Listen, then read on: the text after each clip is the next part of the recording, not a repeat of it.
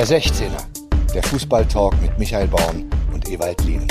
So, Freunde, seid ganz herzlich willkommen. Ich muss ganz ehrlich sein, ich warte auf die Blumen. Wo sind die Blumen? Geschenke, Konfetti, Pralinen.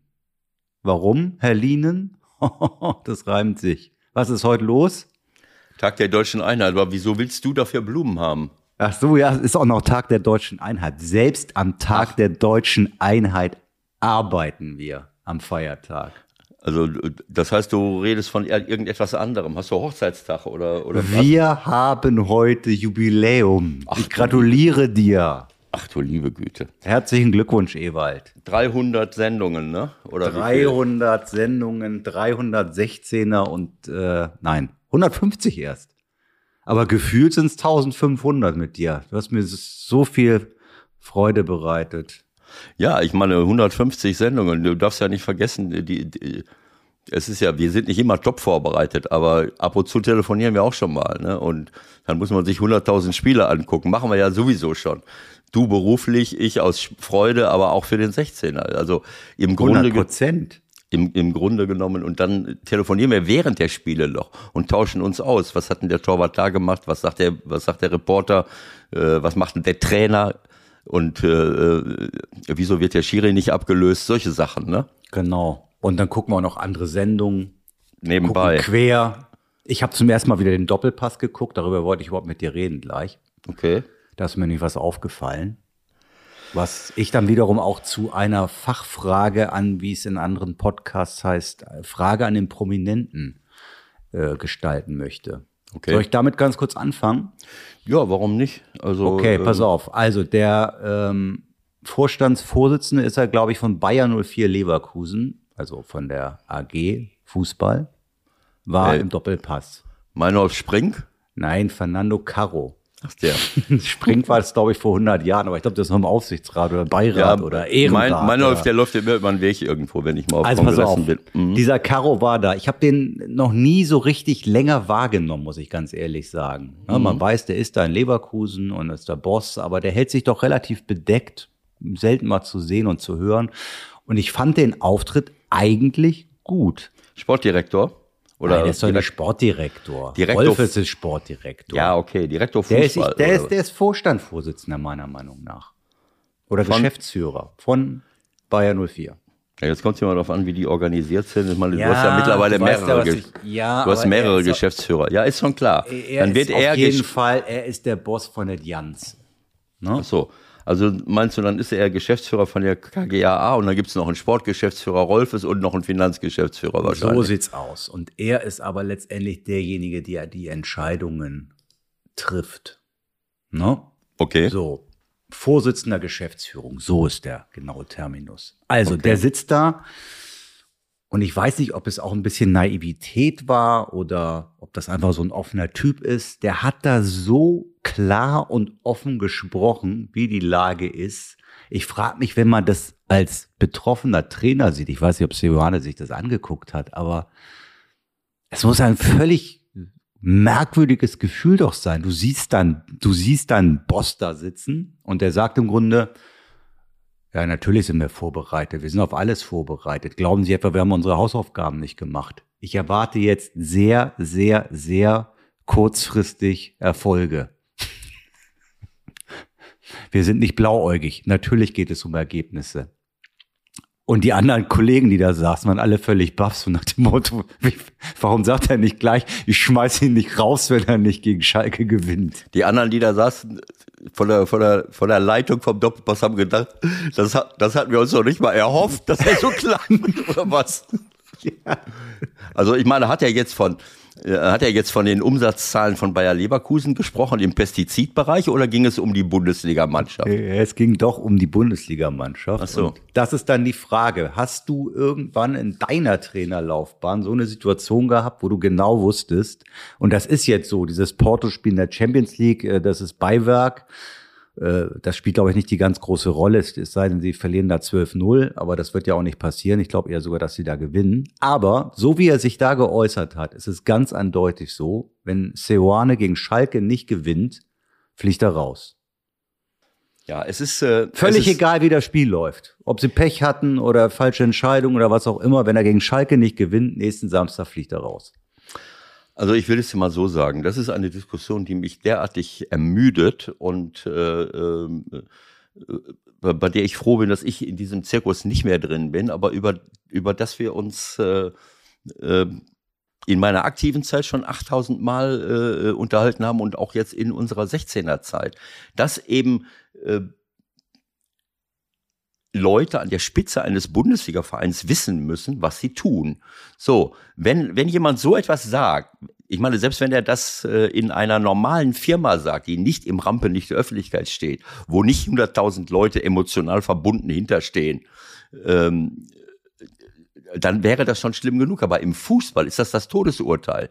Äh, wenn ich öffentlich sage, naja, wenn dann, oder ich habe es jetzt nicht gehört, du hast jetzt äh, das so empfunden durch die Blume. Wenn er nicht gewinnt, äh, ist er weg. Wir sind nicht blauäugig, keine Ahnung.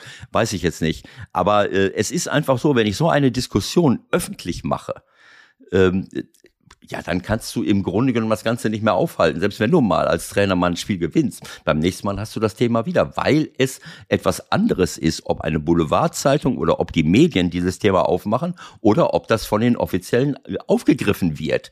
Ne? Also ich, ich erinnere noch mal, äh, du hast mich gefragt, ob ich sowas schon mal erlebt habe. Als ich bei Hannover 96 Trainer war, da hat mich irgendwann mal Martin Kind im Stich gelassen, ist zurückgetreten, dann stand ich da. Und dann kam äh, Fromberg, der Freund von, von Schröder, als äh, Präsident kurzzeitig und ein Herr Fehling, der von Fußball so viel verstand wie ich von seinem Job als äh, als Rechtsanwalt, der stand da plötzlich als Geschäftsführer und äh, dann haben wir uns zusammengesetzt, gemacht, getan. Und ich, und ich habe gesagt, wenn, wenn, äh, wir können uns über alles unterhalten. Wir können uns über alles unterhalten. Jeden Montag setzen wir uns hier zusammen, äh, peilen die Lage, gucken mal, was los ist. Ne? Irgendwann mal spielen wir unentschieden oder so. Oder es war irgendwie nicht so ein schönes Spiel. Schlage ich montags die Zeitung auf, Fehling wird zitiert. Ähm, was hat er jetzt gesagt? Irgendetwas äh, sehr sozial Unverträgliches. Äh, also, ähm, naja, also wenn, ähm, wenn wir, ich weiß es nicht, ob er meine Ablösung gefordert hat oder ob er gesagt hat, wenn das nächste, also wenn wir jetzt nicht das, mal das nächste Spiel gewinnen, dann, dann müssen wir auch mal über den Trainer nachdenken. Irgendwie sowas, ne? Und das in Hannover. Hannover ist ja auch eine Medienstadt. Und ich hatte Kann dort einige, sagen. ich hatte dort einige Freunde ähm, sitzen, die ähm, in Tateinheit mit, äh, mit, mit dem einen oder anderen vom NDR äh, da schön Stimmung gemacht hat, auch mit erfundenen Geschichten. Ist egal. Ich am, ich dann zum Fehling ins Büro oder der kam zu mir ins Büro, ich sage, Herr Fehling, das kann doch jetzt nicht Ihr Ernst sein. Wieso? Was, was habe ich denn gemacht? Ich sage, Herr Fehling, Sie haben mich öffentlich äh, zum Abschluss freigegeben. Dann sagt er zu mir, ja, aber Sie haben doch zu mir gesagt, wir können über alles reden. Ich sage, Herr Fehling, aber doch nicht öffentlich. Wenn Sie in mein Büro kommen und so, ich weiß ja nicht, ob das der Satz war. Es war auf jeden Fall, es war absolut lächerlich. Und das hat gezeigt, wie ahnungslos jemand ist, der aus, nicht aus diesem Bereich kommt. Und wenn ich in einem normalen Unternehmen bin und, und Umsätze einfordere oder Verkaufszahlen einfordere oder irgendetwas mache, okay, das, äh, so überlebt man halt. Aber äh, ähm, das, auch das passiert ja nicht öffentlich, sondern so etwas machst du ja hinter den Kulissen. Aber im Fußball ist das tödlich. Ich habe keine Ahnung, wo Fernando Caro herkommt, aber wenn ich diese Diskussion öffentlich aufmache, das ist im Grunde genommen so wie, ähm, ja, ja, lass mal gucken, was jetzt passiert. Weiß ich nicht, ob er sich darüber nicht im Klaren ist. Das ist äh, für mich ein absolutes No-Go.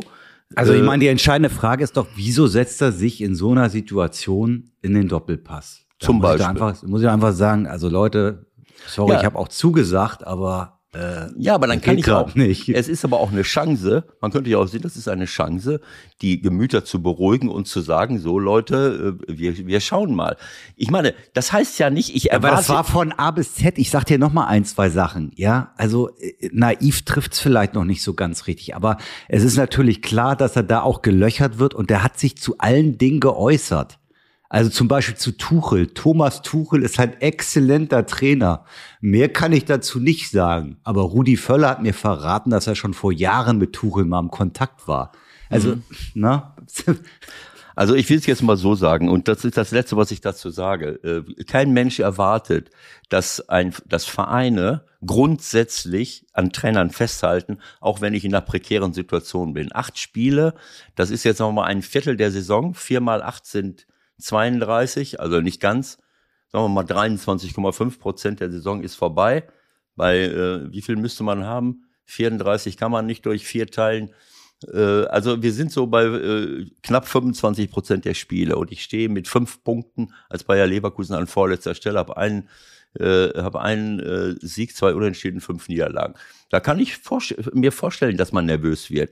Ist aber logisch. Es, es, geht aber nicht darum, ob man nervös wird oder ob man darüber nachdenkt, den Trainer abzulösen. Es geht darum, wie ich das ganze Ding angehe. Ob ich die Kompetenz habe, ob ich die Kapazität habe, ob ich auch die Charakterstärke habe und das Wissen mit einem Trainer, mit einer sportlichen Leitung zusammen, das Ding aus dem, das, die Karre aus dem Dreck zu ziehen. Und da passt es einfach nicht und gehört sich nicht, irgendetwas in dieser Form öffentlich zu machen. Ich kann hinter den Kulissen, kann es knallen. Das habe ich immer gesagt. Wir können uns zusammensetzen. Wir können uns alles vor den Kopf schmeißen. Habe ich mit meinen Mannschaften auch gemacht. Wenn ich das nicht mache, ist die Situation nie geklärt. Aber wenn ich öffentlich rede und intern nicht, was will ich jetzt noch intern reden? Er braucht sich jetzt nicht mehr mit Gerardo zusammensetzen, äh, äh, wenn es so war. Ne? Also, ähm, worüber willst du reden? Ich setze mich zusammen. Ich kann alles dem vom Kopf knallen. Ich habe internen Mannschaftssitzungen gehabt, da haben sich einige Spieler heute noch nicht voll erholt. Aber die sind anschließend zu mir gekommen und gesagt, du hast recht gehabt. Weil, es, weil ich auch recht hatte. Natürlich. So. So wie hier. Du ja. hast hier auch immer recht. Nein, nicht immer. Aber ich will nur damit sagen, wenn man ein gutes Verhältnis zueinander hat, dann kann man, dann muss man sich auch die Wahrheit sagen.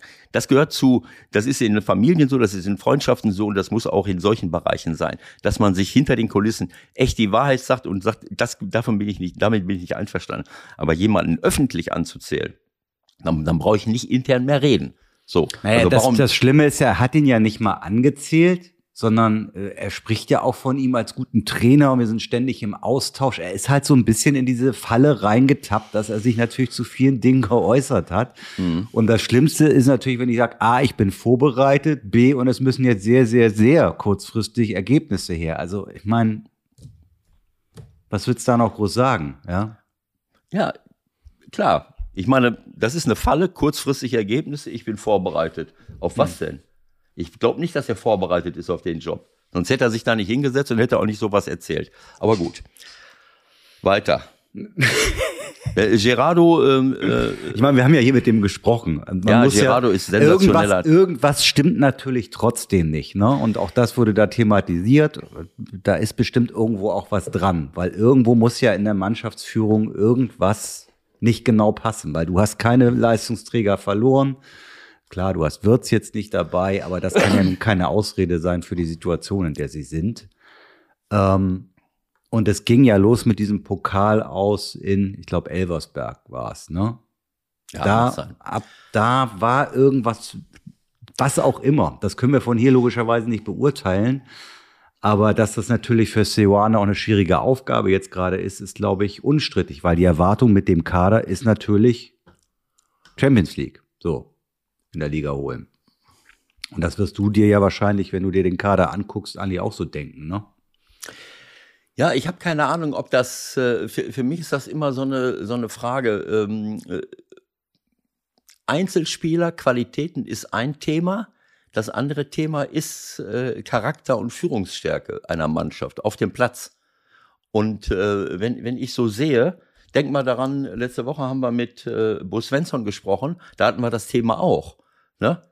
Ähm, da hatten wir auch das Thema, wo sind die Führungsspieler, wo, äh, so wenn ich die in die Mannschaft von, von ähm, Mainz 05 schaue und in fast alle Bundesligamannschaften, hast du diese Situation, dass, ähm, ja, dass unglaublich viele super talentierte Spieler aus aller Herren Länder da sind. Jetzt kann mhm. ich das nicht beurteilen, äh, wie die Sprachsituation ist. Äh, manche mögen Deutsch sprechen, aber wenn ich jetzt hier zum Beispiel gucke, gut, Frimpong als Holländer könnte sein, dass er Deutsch spricht. Hudson O'Doy als Engländer glaube ich jetzt mal nicht.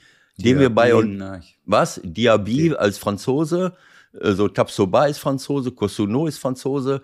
Also äh, keine Ahnung, ich, äh, ich weiß es nicht. Auf jeden Fall, äh, ich kann mir nicht vorstellen, dass, äh, wenn ich das Ganze sehe, 16 Gegentore, ähm, und das habe ich auch bei Bayern gesehen, die diese, ja, ich habe mir das Spiel intensiv angeschaut und habe mhm. hab so gedacht, naja, was ist Ihre Idee zu verteidigen? Ja. Äh, und äh, sie, sie haben lauter Top-Leute auf dem Platz, aber in der Defensive ein derartiges Chaos äh, äh, habe ich selten gesehen. Ähm, obwohl sie, ich habe erst gedacht, sie hätten mit der Fünferkette angefangen, aber sie spielten äh, von Anfang an erstmal mit einer Viererkette und Frimpong hat immer nur geguckt, was ist denn da jetzt mit äh, äh ähm, wie heißt es, kommt Davis oder kommt er nicht? Mhm. So, aber Kosuno als rechter Verteidiger, weil die so variabel spielen, musste immer nach innen rücken. Das heißt, die rechte Abwehrseite war immer frei. Dann geht er rein, dann muss er wieder raus. Frimpong war nicht zu sehen. Äh, Diaby genauso. Äh, wenn die beiden wirklich sich total der Defensive auch verschreiben, wenn der Ball weg ist, haben wir schon mal eine, eine andere Situation.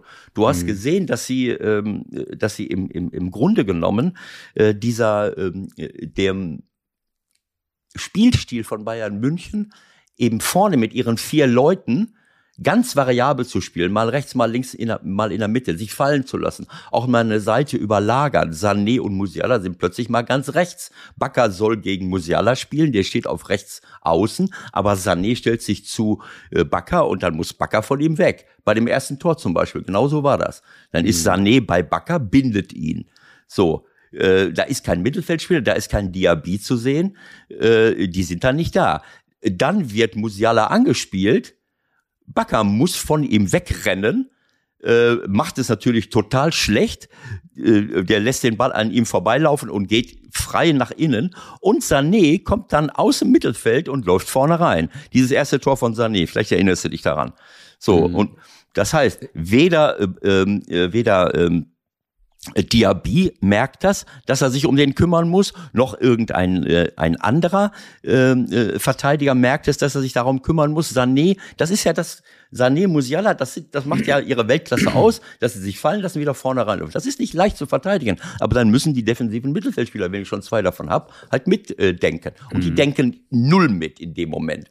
Äh, okay, weil ich muss dich einmal ganz kurz unterbrechen. Wir können das nachher noch mal weiter ausführen, aber unser Gast wartet schon, habe ich gerade gehört. Und okay. dementsprechend sprechen wir jetzt ähm, über einen Club, der ähnlich viele Nationen in seinem Kader hat und vielleicht ähnliche Baustellen auf anderem Niveau. Und ja. zwar geht es dabei um den FC Schalke 04. Der Anruf der Woche. Heute bei so, also ähm, zu unserer kleinen Jubiläumsausgabe freuen wir uns, dass wir einen äh, Gast haben, den wir schon einige Male in unserer Zeit bei uns hatten, in verschiedener Funktion bei verschiedenen Vereinen.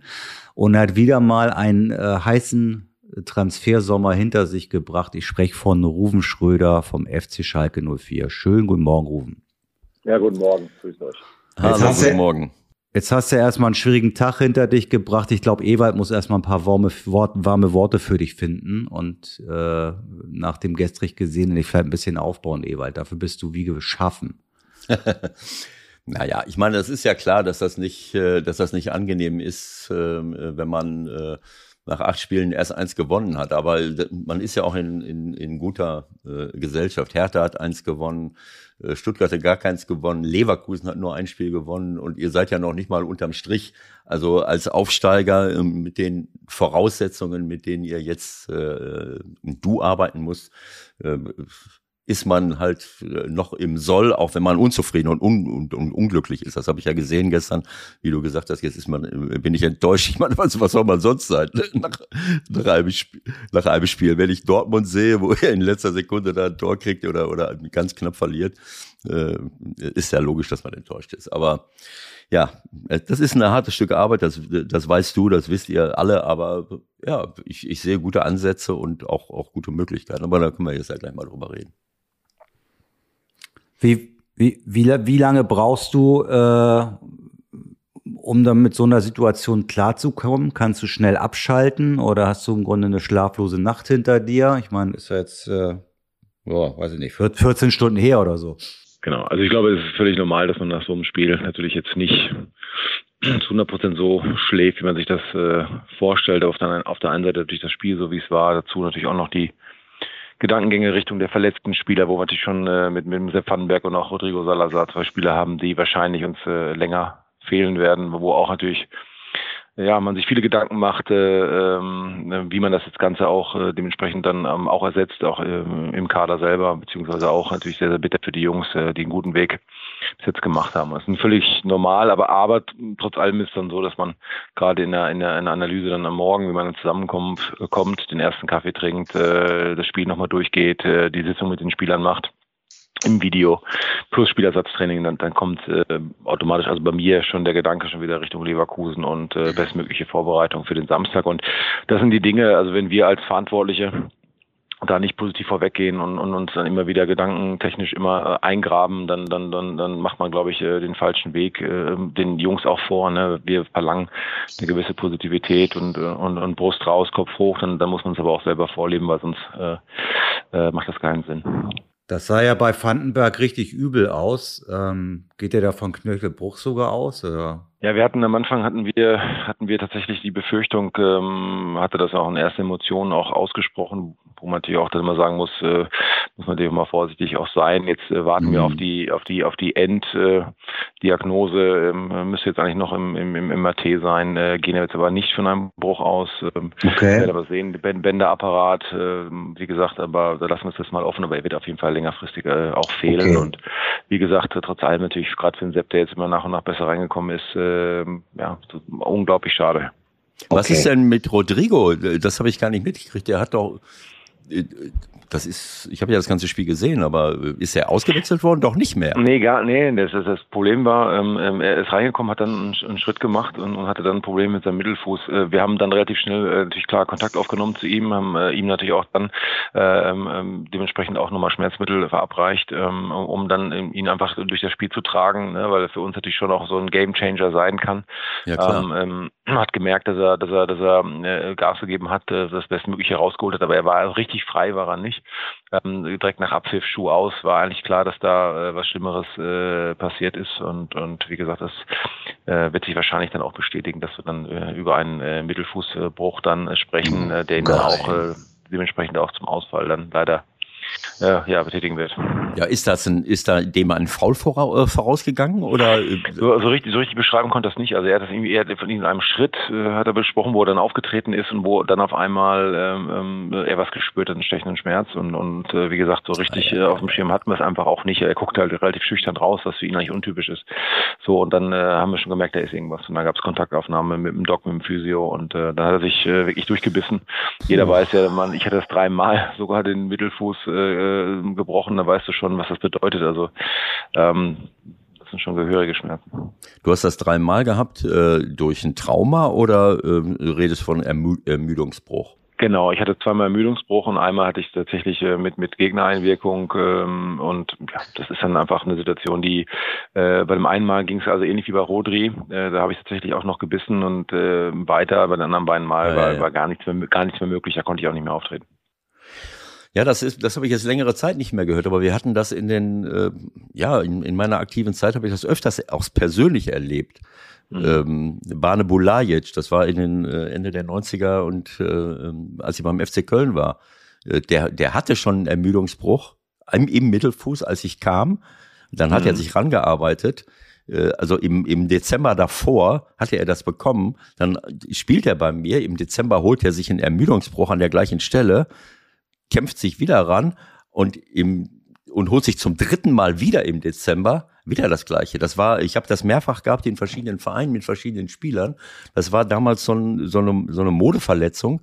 Und ähm, also wenn es keine, ähm, wenn es kein Trauma war, äh, boah, also da habe ich lieber ein Trauma, dass, dass einer jemandem auf den Fuß tritt, weil da ist die, die Möglichkeit, dass es zusammenwächst, natürlich viel, viel größer, als wenn, äh, als wenn Knochen, äh, das ist ja nicht bis ins kleinste Detail erforscht, wenn ich das nicht. Genau, das, das, das Thema ist in dem Fall, dass man, äh, bei mir war es tatsächlich so, dass äh, jedes Mal der Arzt mir gesagt hat, ja, die, die Knochen stehen gut, äh, wir müssen, wir müssen ja. äh, nicht operieren am Ende des Tages gebe ich dir recht. Ne? Wenn man wenn man das zusammenwachsen lässt, dann ist die ist immer die Schwierigkeit, was ist, wenn wenn ähm, wenn der wenn der Knochen nicht nach und nach äh, äh, sich so bildet, dass, dass es halt man sichtbar einen Fortschritt sieht. Dann wirst du oftmals nervös, auch in der Therapie und versuchst dann im Nachgang nochmal zu operieren, was sich ja wieder äh, längerfristig dann äh, aussetzen lässt. Tendenz geht also eher zu OP. Wir hatten das bei dem Spieler Lee, der mittlerweile in Rostock spielt ja. Mhm. Der hatte das ebenfalls. Da haben wir auch direkt entschieden äh, zu operieren, äh, um ihn, um ihn einfach um eine klare, eine klare äh, Therapiestufe dann einzuleiten. Äh, so jetzt ist die Entscheidung noch nicht gefallen, aber wie gesagt, ich glaube, das ist, äh, wie du sagst, Ewald, wenn du dann dich da so ein bisschen rantastest, ist eh so die Gefahr bei der bei bei der bei der Verletzung, dass du dass du aufgrund deiner deiner Emotionalität und deiner deiner deiner Willensstärke unbedingt relativ schnell wieder zur Mannschaft stoßen willst und dadurch einfach auch zu früh einfach dann auch anfängst und, und da ist eine hohe Wahrscheinlichkeit des Rückfalls. Also von daher kann ich äh, deinen Schilderungen absolut folgen, ähm, ähm, dass es einfach dann auch echt passieren kann, dass nach und nach es eine Rehverletzung gibt, was du dir natürlich nicht wünscht. Also selbst Ärzte haben das seinerzeit nicht, äh, ähm, äh nicht in dieser äh, also in meiner, äh, in meinen Fällen mitbekommen mhm. und äh, es ist mittlerweile klar geworden offensichtlich, dass, ähm, dass du ähm, bei einem Ermüdungsbruch diese Gelenkflächen, selbst wenn mhm. du die irgendwie äh, zusammengibst und, und, und sie halt irgendwie, äh, du denkst, da, da ist eine Kallusbildung, am Ende des Tages mhm. war es keine Kallusbildung, sondern dann hast ja. du, ähm, dann hast du quasi eine Sollbruchstelle, die, die wiederbrechen kann und ja. diese OP-Geschichten, so wie ich es erlebt habe, ist dann so, dass man, dass man daraus eine, wie soll ich es sagen, eine, ähm, einen, eine, ähm, eine OP macht nur Sinn, wenn ich diese Gelenkflächen dann offensichtlich so bearbeite, dass sie dann auch zusammenwachsen äh, können. Also ich habe das eine, erlebt. Wie eine Brückenbildung, wie eine Brückenbildung eigentlich ist, dass du sie schon mal zusammenführst. Ne? Also ja, ja, dass du, dass du ein frisches Knochenmaterial einführst, dass du das abschabst, dass du vielleicht auch äh, jemand hat auch bei irgendjemandem mit großem Druck gearbeitet, dass diese Dinge zusammengepresst äh, werden, mhm. weil mhm. es ist ja kein kein normaler, äh, es ist keine normale Knochenfläche. Es ist nicht so einfach. Also das wünsche ich dem Rodrigo jetzt jetzt wirklich nicht und euch auch nicht. Äh, aber wenn man, wenn das äh, so ist, dann, ähm, dann müsste das, äh, aber das werden eure Ärzte ja jetzt mittlerweile wissen. Ja. Also ich glaube, ich glaube, jetzt wissen wir auch ungefähr, warum du nicht so eine gute Nacht hast. Ich glaube, die, die Verletzungen sind da ja fast schwerwiegender, nicht nur aufgrund der Jungs, sondern auch aufgrund eurer Situation, weil ich glaube, auch Vandenberg ist ja jemand, auf den ihr jetzt schon gesetzt hättet in der näheren Zukunft. Äh, ganz kurz nochmal, das ist ja relativ spät auch erst gelaufen, ne, aus Gründen. Ähm, wie waren da deine Connections, den zu kriegen? Gut, im Endeffekt absolut richtig beschrieben, äh, absolut auf Sepp auch gesetzt, äh, trotz äh, trotz einem, einem reinen äh, ja, Loan Agreement sozusagen, so ein Leihgeschäft ähm, ohne Option, was auch klar war. Nee, Sepp ist sehr, sehr lang auf dem Fokus gewesen. Wir hatten letztes Jahr auch schon, im letzten Sommer schon die Fühler ausgestreckt. Es gab da auch schon persönliche Gespräche auch mit dem Spieler um einfach ein Gefühl auch für den Jungen zu entwickeln. Und das hat sich dann im Endeffekt jetzt auch wieder ausgezahlt, weil natürlich auch schon andere Vereine ebenfalls in der in der äh, Thematik relativ äh, tief eingestiegen sind und man sieht einfach äh, oftmals, dass es Nuancen dann sind, wo, wo, wo, sich ein Spieler dann auch vielleicht für einen Club auch entscheidet, weil er einfach eher gesehen hat, dass wir lang, langfristig auf ihn auch äh, oder ihn langfristig in der Beobachtung auch hatten. Ähm, von daher war es für uns natürlich elementar wichtig nach dem nach dem äh, wichtigen Verkauf vom vom vom Malik Chow, dass wir mhm. sozusagen äh, sofort nachlegen konnten mit Sepp eigentlich ein ähnliches Profil, auch von der, vom, vom Alter, vom, vom Gesamtgebilde, auch von der Schnelligkeitsstufe, äh, ihn verpflichten konnten. Top-Charakter, richtig positiver Junge, ne, der auch relativ schnell zu integrieren ist. Deswegen war es für uns einfach ein logischer äh, Transfer, haben super gefreut äh, und, und, und wenn man sieht, wie er reinkommen ist, äh, trotz des Fehlers äh, direkt am Anfang gegen Stuttgart, kommt man sehen, dass er sich nach und nach einfach komplett durchspielt und dann einfach in dem Sinne super integriert, fühlt sich wohl, äh, die Nähe auch äh, ins Nachbarland und, mhm. und das hat mhm. einfach wirklich alles wunderbar gepasst. Jetzt sieht man mal, wie schmal der Grat dann ist, äh, ne, wie schnell sowas dann passiert und auch die Art und Weise, wie er da gestern weggeknickt ist, das war wirklich sowas von dermaßen unglücklich, äh, wünscht man keinem und jetzt hoffen wir einfach, dass er, dass er Sepp dann nach endgültiger Diagnose und dann Behandlungszeit äh, schnell wieder zu uns stößt. Äh, und natürlich müssen wir jetzt intern gucken, wie wir die Dinge auffangen. Mhm. Also wir, ähm, wir haben jetzt mal geschaut, äh, wie, wie deine, ähm, oder eure Transferbilanz äh, jetzt im Sommer war. Und ähm, das ist natürlich, ähm, ja, das, äh, ich gehe jetzt mal nicht davon aus, ähm, ich habe ja nun auch in einigen Ländern gearbeitet und bevor ich nach Griechenland gegangen bin, äh, bei dem Club, wo ich war, damals Panionios, da war es halt so ähnlich, 15 Spieler, 20 Spieler, 25 Spieler äh, geholt und genauso viele abgegeben. Dann habe ich gedacht, was machen die denn da? Ne? Und äh, äh, äh, und äh, das ist ja jetzt auch wieder ein, ein absoluter Wahnsinn. Und ähm, ja, kannst du uns das wie viele, wie viele, also, wie viele Leute hast du eigentlich noch, die dir sozusagen unterstützend äh, zuarbeiten? Weil lass mich ich meine, eine, äh, Michael, ja, gut. Äh, lass ja, mich okay. diese eine Frage stellen. Das, das eine ist ja äh, aus irgendwelchen Gründen, das, das wirst du uns sicherlich gleich erklären, das wissen wir ja auch eigentlich, passieren ganz viele ähm, Transfers und, äh, und äh, Fluktuationen.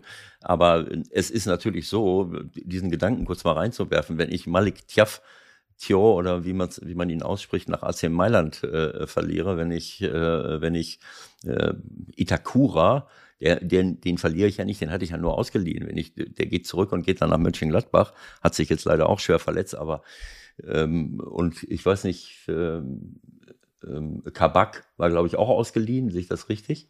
Ja, war auch ausgeliehen, genau. Mhm. So, das sind natürlich drei Leute, die absolutes äh, Erstligaformat haben, äh, die woanders ja, das ist ja kein Zufall, dass sie dann geholt werden. Äh, und das dann als, äh, als Aufsteiger wo es aus meiner Sicht eine, eine, Liga höher natürlich wahnsinnig wichtig ist. Das war in der zweiten Liga schon wichtig, dass ihr solche Top-Leute hinten hattet. Das war für mich die Garantie dafür, dass ihr aufsteigen könnt, wenn du, wenn du solche Leute hast. Und dann musst du die alle abgeben und fängst nochmal neu an. Äh, also. Äh, das ist tatsächlich ja. einfach äh, ein unheimlich ja, ein Großprojekt. So muss man es ja äh, einfach dann auch sagen. Wir haben jetzt nochmal, äh, bevor es dann äh, in die Länderspielpause ging, nochmal die, natürlich auch die Köpfe zusammengesteckt, haben alles nochmal äh, in der Form nochmal durchgegangen. Wir, wir haben äh, tatsächlich damit Vertragsverlängerung und, und, und Veränderung eines Vertrages, äh, haben wir 99 Bewegungen gemacht in drei Perioden. Äh, drei Perioden äh, ist natürlich eine unglaublich hohe Zahl und, das ist natürlich für uns in der Form, äh, dass man sagt, ähm, ne, was du eben so ein bisschen meintest, ne, ist es dann einfach zu zu viel äh, zu viel Bewegung. Auf der anderen Seite hatten wir einfach so viele Dinge zu tun ähm, aus aus aus der Vergangenheit, dass wir äh, Verträge nicht erfüllen konnten, äh, wirtschaftlich nicht bedienen konnten. Wir mussten einfach immer äh, auch den, den, den Verein in der Gänze, viele Leihspieler äh, zum einen auch, ich sag mal, transferiert und dann gleichzeitig auch dazugeholt, ähm, äh, sprich Itakura-Schulen, auf die wir dann leider nicht verpflichten konnten aufgrund des Budgets. Ähm, viele, viele Spieler, die einfach zurückkamen, äh, wie, wie, wie ein Amin Harit, äh, wie ein, wie ein Osan Kabak ähm, die einfach auch dahingehend einfach ein geiles Volumen haben, was uns auch in der ersten Liga nicht leisten konnten. Da versucht auch wieder Abnehmer zu finden und und äh, ja, äh, wichtig war einfach, dass wir gerade auch mit dem Transfer von Amina Ritt einfach auch einen gewissen Schlussstrich auch unter unter äh, ich sag mal die die Kader Kader äh, ja Kadersituation aus der Vergangenheit setzen konnten und haben ein komplett neues äh, Budgetgerüst sozusagen, äh, wo alles angepasst ist, wo alle äh, in dem richtigen Rahmen auch verdienen. Wir haben jetzt keine Ausreißer mehr drin. Und natürlich kann man sich immer die Frage stellen, äh, siehe Werder Bremen, ne, die einfach ein ganz anderes Konstrukt auch haben, die vielleicht frühzeitiger ihre zwei, drei, vier besser verdienenden Spiele losgeworden äh, sind, um dann gleichzeitig auch jetzt, gerade nach Aufstieg, haben sie eigentlich mit ein, zwei Situationen haben oder ein, zwei Spielern haben sie sich äh, verändert, aber dann eigentlich im Grundgerüst äh, gleich geblieben. Bei uns hat sich natürlich mhm. nochmal komplett nochmal verändert, weil wir natürlich auch dann in der zweiten, zweiten Liga einfach auch Spieler hatten, die wir bewusst auch nur erstmal nur für ein Jahr hatten, weil wir wollten die Stabilität, wir wollten, wir wollten unbedingt in der zweiten Liga ankommen. Wir hatten es oftmals besprochen, man sieht es auch an Bielefeld und Fürth, wie schwer das ist, wenn du als Bundesliga-Absteiger runterkommst in die zweite Liga und ähm, das hat sich ja im Endeffekt dann ausgezahlt, aber äh, zeigt aber auch, dass wir so ein Kaderumbau, wie ich wie bei Schalke, wenn man sich den Kader angeguckt hat nach der Abstiegssaison, wer da alles im Kader noch war und wer tatsächlich jetzt noch da ist, dann, dann wird man nicht mehr so viele finden. Das heißt, es, es war einfach bitter nötig, um diesen Kader komplett in, in, ja, ich will mal fast sagen, in Rekordzeit umzu, umzugestalten. Und natürlich ist das immer eine große Gefahr, dass natürlich gewisse Abläufe nicht da sind, dass du dich immer wieder neu finden musst, dass du, dass du natürlich auch da äh, Integrationsthemen hast. Ähm, Und trotz allem sind wir mit dem, Kader äh, sind wir zufrieden. Wir wissen, was wir haben, was wir nicht haben, ähm, was und sind aber auch da nicht in der Situation und von Anfang an auch gesagt, dass sich da keiner äh, bemitleiden muss oder oder beschweren muss. Das ist unser Kader. Wir sind mit dem Kader äh, zufrieden. Wir werden diesen Kader unterstützen. Wir sind überzeugt davon, äh, mit diesem Kader in der Bundesliga zu bleiben. Äh, und da kriegen die Jungs den, die volle Rückendeckung. Und äh, wie gesagt, ähm, man kann auf der einen Seite nicht immer sagen, ja, man braucht einen Umbruch. Das war ein ganz klarer Auftrag zu Beginn meiner Tätigkeit bei Schalke A, den Umbruch, Umbruch einzuleiten, sich von Altlasten zu befreien und gleichzeitig äh, versuchen, eine konkurrenzfähige Mannschaft so aufzubauen, dass man innerhalb von drei Jahren in die Bundesliga aufsteigt. Jetzt haben wir es in einem Jahr geschafft. Ähm, äh, ist aber so ein bisschen, ich will zwar so sagen, Fluch und Segen. Auf der einen Seite mhm. wunderbar, man ist zurückgekehrt. Der HSV ist im, im Jahr fünf, sieht aktuell natürlich sehr, sehr gut aus, ähm, ähm, was mich auch äh, freut. Ähm, und auf der anderen Seite ist aber dann natürlich auch so, dass du, dass du äh, auch schon weißt, dass die Bundesliga einfach eine ganz andere Meisterschaft einfach auch ist. Da müssen viele Dinge passen. Ähm, und äh, da werden Schwächephasen einfach auch, äh, ja, werden bestraft. Aber wichtig ist halt, dass wir von Anfang an wichtig, eine klare Linie haben, von Anfang an eine klare Aussage haben und äh, die heißt äh, alles für den Klassenerhalt und da werden wir auch nicht rumspinnen und äh, werden wir auch nicht tun. Also vielleicht darf ich in dem Zusammenhang nochmal dieses Thema Gazprom erwähnen. Es könnte ja, hätte ja durchaus sein können, dass man sagt, naja gut, wir haben jetzt solche finanziellen Probleme. In, in England wäre es dann, würde dann irgendein Investor von was weiß ich woher kommen und den Club übernehmen. Ja. Und, äh, und das, was ihr da jetzt äh, gemacht habt, äh, muss ich ganz ehrlich sagen, aus der Entfernung betrachtet, äh, äh, finde ich das überragend und, und, und top. Das ist ein, das ist ein Traditionsverein. Äh, Hunderttausende von Menschen, äh, wenn nicht sogar Millionen, unterstützen diesen Verein. Und ich äh, widerstehe der Versuchung, äh, bei so einem Sponsor zu bleiben, geschweige denn noch irgendeinen dazu zu holen, äh, was ja auch möglich wäre, ohne äh, 50 plus 1 aufzub aufzubrechen. Ähm, ja. Also da kann ich nur sagen, Hut ab davor. Aber ja. jetzt habt ihr natürlich richtig Arbeit deswegen. Aber es ja. gibt auch noch ein paar andere Werte als. Äh, Nein, also da muss man sagen, großes Kompliment äh, an den Gesamtverein beziehungsweise auch den Vorstand, der, der wirklich innerhalb von, von, muss man fast sagen, Stunden einfach auch äh, eine, eine so schwerwiegende Entscheidung auch getroffen hat. Ähm, ja. Das, das Sponsoring äh, war unfassbar, in einer unfassbaren Größenordnung ähm, und, und das einfach so äh, für die Werte und das vollkommen zu Recht. Es gab keine Alternative, wir konnten uns nicht vorstellen, äh, mit, mit, dem, mit, dem, mit dem Schriftzug in Karlsruhe die Schweigeminute da einzuleiten. Also das, das, ja. das wäre, das wäre grotesk, wäre das gewesen. Ja. Also von daher haben wir das äh, großes Kompliment alle natürlich ab sofort dann auch mitgetragen. A, auch mit der Gefahr natürlich auch hin, äh, eine große, große budgetäre Lücke äh, auch zu haben und trotz äh, dann auch mit treuen Partnern äh, und Viva West, äh, die damals wirklich dann innerhalb von kürzester Zeit äh, eingesprungen sind, um, um gewisse Dinge dann auch nochmal zu Löcher zu stopfen. Also großes Kompliment und dann auch natürlich auch noch mit dem belohnt alle dann mit dem Aufstieg. Aber klar, das äh, sind, sind Gelder, die sind eingeplant. Äh, der Vertrag lief ja dann auch noch längerfristig. Ähm, also von daher großes Kompliment ähm, und auch einfach auch ein wichtiges und gutes Statement einfach äh, ganz klar zu setzen, denn das sind ganz andere Werte viel, viel wichtiger.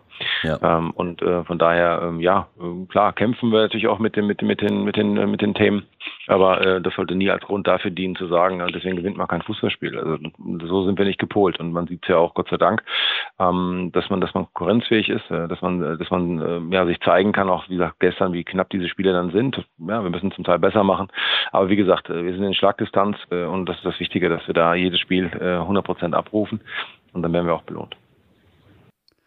Jetzt äh, nochmal zu meiner Frage, die Ewald abgebügelt hat, ähm, dass man das vielleicht nochmal ein bisschen, bisschen versteht, ähm, als jemand, der, sagen wir mal, jetzt äh, der Zone oder Sky oder die Sportschau konsumiert und halt nur sieht, wer auf dem Platz steht und äh, wie das dazu kommt, halt nicht so genau weiß. Ja, wenn du sagst, ihr habt 99 Transferbewegungen in drei Jahren, dann sind das die Transferbewegungen, die geklappt haben. Es gibt ja nur noch ein paar Transferbewegungen wahrscheinlich, die nicht geklappt haben. Das riecht ja wirklich äh, über Wochen und Monate wirklich nach 24 Stunden Job. Wie viele Vorgänge hast du zum Beispiel dann parallel laufen? Also wie, wie, wie kann man sich das ganz platt vorstellen? Keine Ahnung, vier Wochen vor Saisonbeginn. Also grundsätzlich, äh, du hast es eben noch wahrscheinlich falscherweise, es waren, es waren drei Perioden, also sprich äh, Sommertransferfenster äh, 21, äh, Winter äh, 22 und jetzt Sommer 22, also drei Perioden, nicht drei Jahre, also 99 ja. in drei Perioden. Also quasi in einem Jahr kann man fast, kann man fast sagen. Ja, genau. noch schlimmer, genau. Das, das macht es nicht besser. Das macht es nicht ja. besser. Nein, grundsätzlich ist es so natürlich, dass du, dass du erstmal wirklich ähm, Ja, du musst dich, erstmal musst du dich sortieren. Erstmal musst du dich sortieren. Das ist ja, glaube ich, das, Allerwichtigste, dass man erstmal weiß, okay, was haben wir? Was ist der Auftrag? Ähm, wie können wir es angehen? Das Schwierigste eigentlich in der Gesamtgemengelage ist einfach das, dass du quasi wir haben ja von Töpfen ja immer gesprochen. Ne? Der Topf 1 war ja nicht immer der, der Kader, der zu planen ist und der Topf 2 waren die Spieler drin, die budgetär aus dem Rahmen einfach raus sind und die du auch gleichzeitig an den Mann bringen musst. Und das war eigentlich quasi immer ein paralleles äh, Vorhaben. Zum einen natürlich auch in gewissen Budgets, die freigegeben worden sind, in Topf 1 zu planen und gleichzeitig im Topf 2 versuchen, äh, bestmöglichen Job zu machen, äh, ne, gerade bei den hochdotierten Verträgen einfach auch dann mit einer minimalen Abfindung einfach äh, oder einen Abnehmer zu finden, der das Ganze dann auch äh, bewerkstelligt. Ähm, ja, Fakt ist, dass du nicht davon ausgehen kannst, dass das mal eben so mit mit mit äh, Schnipsen und dann hast du einen, hast du einen Vertrag geschlossen oder Schnipsen hast du hast einen Transfer gemacht, sondern es sind sehr sehr sehr viele Telefonate, sehr sehr viel äh, ja auch eine gewisse Menschlichkeit, auch Menschenverständnis auch für die andere, auch für die Gegenseite. Dann ist ja man darf sich das einfach nicht so vorstellen, dass wenn wenn wenn ich jetzt mal durch die Blume einer verdient jetzt vier Millionen Euro und und, und du sagst ja ich kann das nicht bezahlen, trotzdem hast du den bestehenden Vertrag, den alle unterzeichnet haben. Und da muss ich sagen, dann muss man auch die andere Seite ein bisschen verstehen und, und irgendwo auch mitnehmen und ohne äh, die, auch die Berater plus die Spieler, die dem FC Schalke auch geholfen haben. Auch da ein Kompliment. Es ist nicht immer nur, ist nicht immer nur eine Seite, die dann äh, irgendwie äh, versucht, die Dinge gut zu lösen, sondern auch dann wirklich, muss ich sagen, über all die Zeit auch äh, jeder kämpft mit seinen Bandagen, aber irgendwo immer auf Augenhöhe und immer miteinander, weil das ist, glaube ich, das Wichtigste. Man versucht gemeinschaftlich eine Lösung zu finden, auch für die Gesamtgemengelage, weil wenn alle auf ihren Verträgen bestanden hätten, ja gut, dann, äh, boah, dann wüsste ich nicht, äh, was jetzt mit dem FC Schalke 04 äh, wäre. Und von daher muss ich sagen, auch um auf deine Frage zurückzukommen, habe ich mit dem André Hechelmann, einen hervorragenden äh, Chef-Scout, äh, der sehr, sehr fleißig mit seinem Team äh, immer wieder äh, ja, zuführt, einfach Ideen entwickelt, äh, Spiele schaut, ähm, äh, ist, ist gewissermaßen auch äh, ein wichtiger äh, Indikator im Bereich Kaderplanung mit dem René Grotus äh, als Referent Sport, der das ganze Vertragsmanagement dann auch äh, abwickelt. Und das ist einfach natürlich dann zusammen mit dem Vorstand äh, ist, ist einfach ein kleineres Konstrukt, was aber wirklich äh, sehr, sehr vertrauensvoll zusammenarbeitet, sicherlich auch mal äh, sehr, sehr unterschiedlicher Meinung ist, aber das Wichtigste, was wir immer sagen, zwischen äh, Trainer und Sportdirektor Ewald wird das kennen. Äh, Im Endeffekt wird man sich für den Spieler entscheiden und beide sagen im Nachgang auch, dass es ihr Spieler ist und nicht, dass der eine sagt, ja, ja, ich habe das aber eigentlich, äh, eigentlich, eigentlich so, so gewollt und ähm, auf der anderen Seite äh, sagt der andere, nee, das war eigentlich der, der Trainerspieler äh, und der andere sagt, nee, das war vom, vom Manager der Spieler. Also das, das gibt's nicht. Wir, wir äh, diskutieren kontrovers ähm, und das, äh, aber wenn das nicht gut laufen würde, würde es ja in der Form nicht so viele Transfers machen können, weil dann, dann wird der Prozess viel zu lange dauern. Und das haben wir wirklich auf, auf Schalke äh, vertrauensvoll hinbekommen, dass wir die Dinge gut vorbereitet haben, auch sichtbar vorbereitet haben, äh, dann zur Entscheidungsgrundlage geführt haben, um die Dinge dann abzubilden. Und äh, das war wirklich, muss ich sagen, ja, über ein Jahr, ich würde mal so sagen, ich habe mein, mein Leben eigentlich am Schreibtisch gelassen ähm, und das war ein hoher Energielevel fürs gesamte Team und äh, ja, das hat schon auch Spuren hinterlassen, ist mir vollkommen klar. Äh, keiner hat eine endlose Energiequelle, deswegen ähm, muss man ab und zu auch mal wirklich den Steck, Steckdose stecken, sozusagen.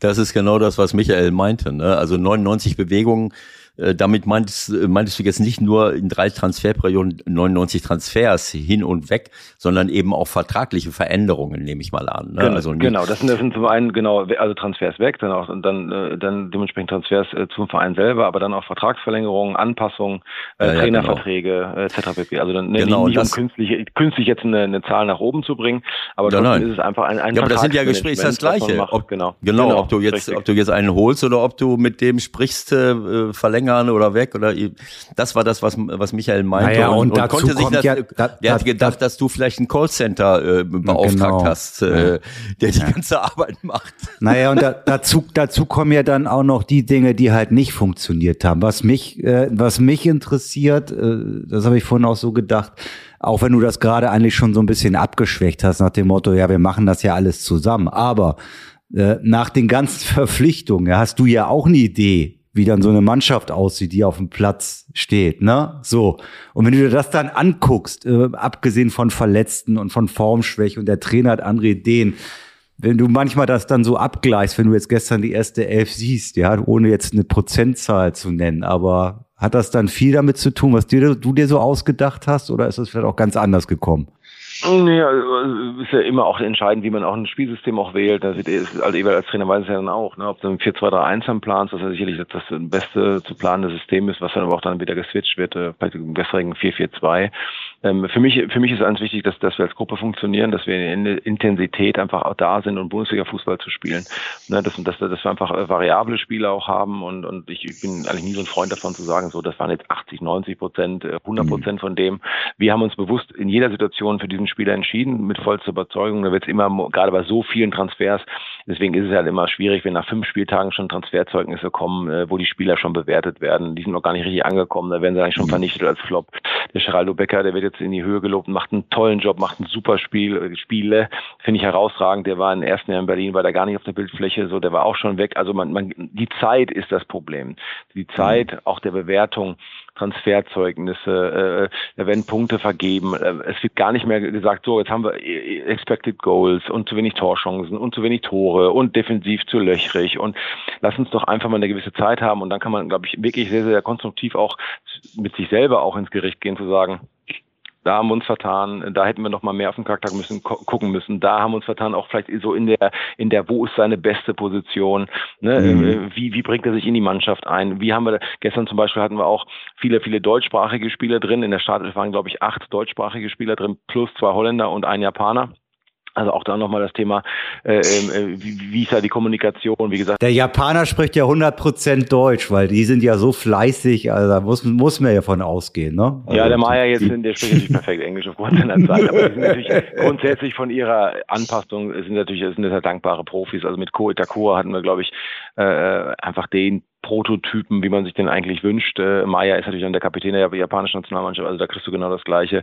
Äh, unheimlich fleißig, unheimlich auf, aufgeschlossen, unheimlich integrativ, äh, sehr, sehr selbstkritisch mit sich selber. Also das ist ein, Vollprofi, äh, auch abseits des Platzes, was die Ernährung angeht. Da können wir uns teilweise echt eine Menge abschauen, ne? wie, wie, wie auch so ein äh, Spieler wie Maya, der mit 34 einfach auf dem Top-Level jetzt auch noch die WM spielen wird, äh, ähm, äh, dementsprechend in Katar. Also von daher sind wir da, ähm, ja, es ist immer wieder was Neues. Es ist, wie gesagt, ist, äh, ist einfach ist spannend zu sehen, wie sich so ein Kader entwickelt, spannend zu sehen, wie sie mit, mit, mit ihren Niederlagen umgehen, spannend zu sehen, wie sie in der Gruppe fungieren und, und das, es braucht eine gewisse Zeit. Wir sind am achten Spieltag, wie Ebert es eben gesagt hat, und wir sind auf Tuchfühlung. Das muss uns Mut geben und äh, keiner muss schnipp, schnapp und, und schon haben wir die alten Zeiten wieder, wo wir dann von Platz eins bis fünf sprechen. Nein, sind wir weit von entfernt, budgetär weit mhm. von entfernt, sind am Ende der Tabelle, das muss jeder akzeptieren, ähm, äh, auch wenn es keiner gerne hört, aber äh, ich sage immer wieder, dass wir wieder in der ersten Liga sind, ist einfach ein ein kleines Wunder. Nicht, äh, geht nicht um Selbstbeweihräucherung, einfach darum, dass so ein großer Verein einfach so sehr äh, quasi in die Abwehr, Ab, äh,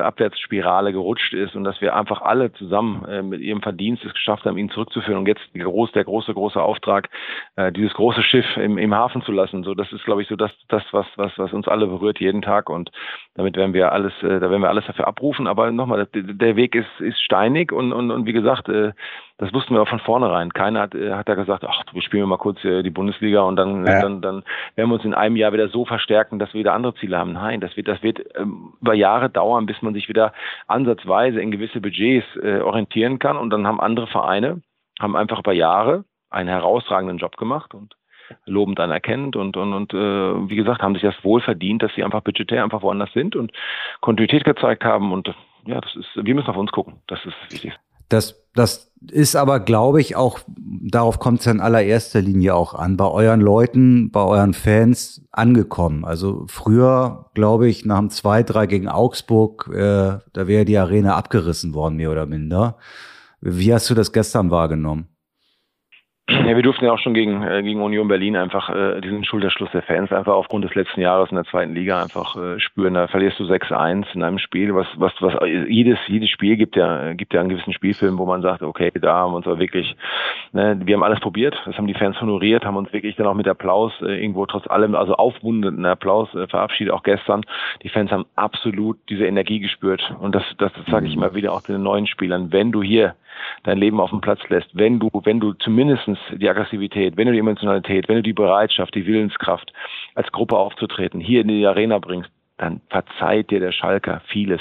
So, mhm. dann auch mal ein Stockfehler oder einfach die, die falsche Entscheidung. Aber, aber wenn du das nicht hast, das ist, glaube ich, das Allerschlimmste. Und das haben wir gestern wieder bewiesen. 0-2 auf 2-2. Das Spiel beginnt sich zu drehen und da war eine Stimmung und dann macht das natürlich was mit einem. Dann wollen die Jungs noch mal einen Schritt gehen und dann wurden sie, werden sie unsauber, wirst dann effektiv bestraft und trotz allem hat, hat das Stadion und die Fans haben es äh, auch gestern gesehen. Die, die Jungs haben alles rausgehauen ähm, und dann, dann kriegst du auch vieles, vieles zurück. Und, und genau das, was du beschrieben hast, Michael, ist genau, dass, dass die Fans einen gewissen Schulterschluss einfach auch äh, jetzt gemacht haben und wieder bereit sind, einfach alles auch, und das hauen sie jeden, jeden Spieltag raus für uns, äh, uns zu unterstützen.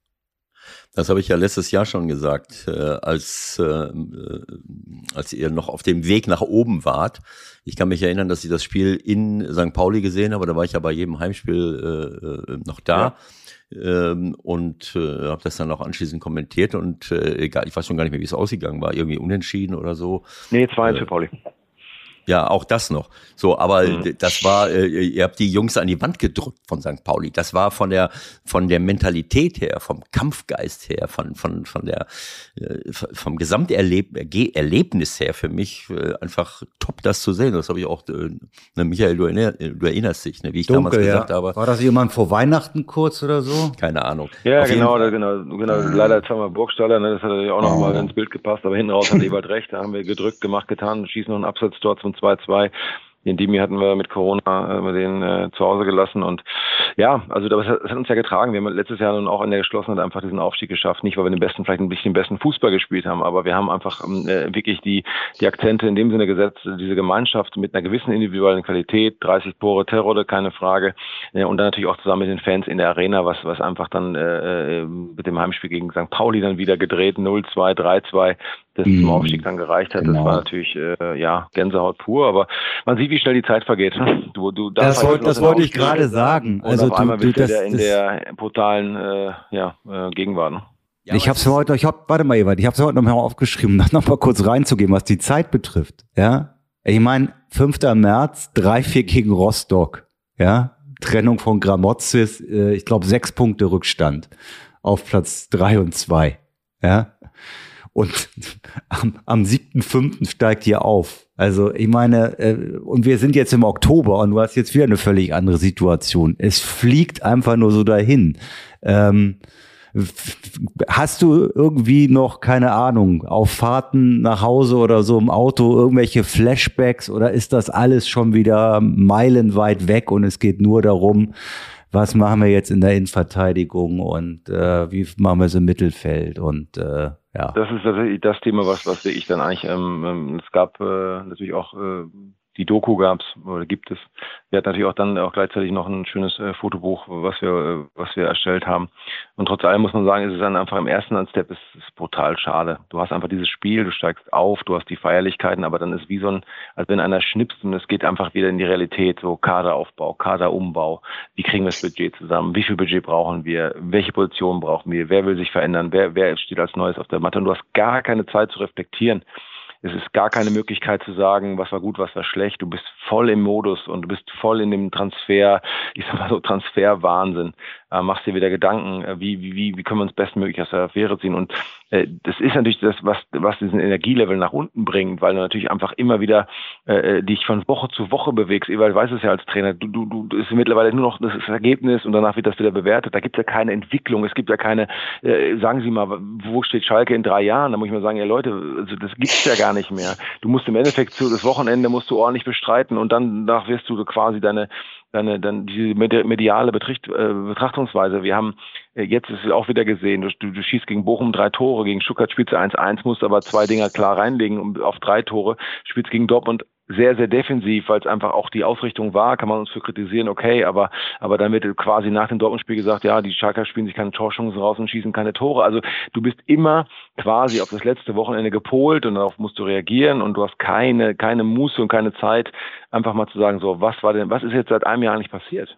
was ist seit einem Jahr, gut, zum Glück können mir keine Haare ausfallen, weil ich keine habe, aber das ist einfach so, dass du wirklich äh, dieses, dieses Gefühl gerne mal hättest, Dinge aufzusaugen, einfach Dinge mal, mal, mal, mal, mal, mal laufen zu lassen, einfach mal, du hast gesagt, diese Flashbacks mal zuzulassen, ne? einfach immer zu sagen, boah, das war einfach mal, das war eine Wahnsinnszeit. Ne? In Sandhausen reißen die die Hütte ab mit 15.000 Schalkern im Stadion und ja. dann noch Pauli gedreht und in der Länderspielpause kamen diese Momente ein bisschen, dann hat man sich wirklich mal rausgezogen und das war wie ich auch mal, muss ich sagen, unfassbar nötig, weil ja, äh, klar, man ist ja schon wieder mittendrin. Ne? Habt ihr, geht halt weiter. Habt ihr vielleicht äh, äh, zu viel richtig gemacht letztes Jahr?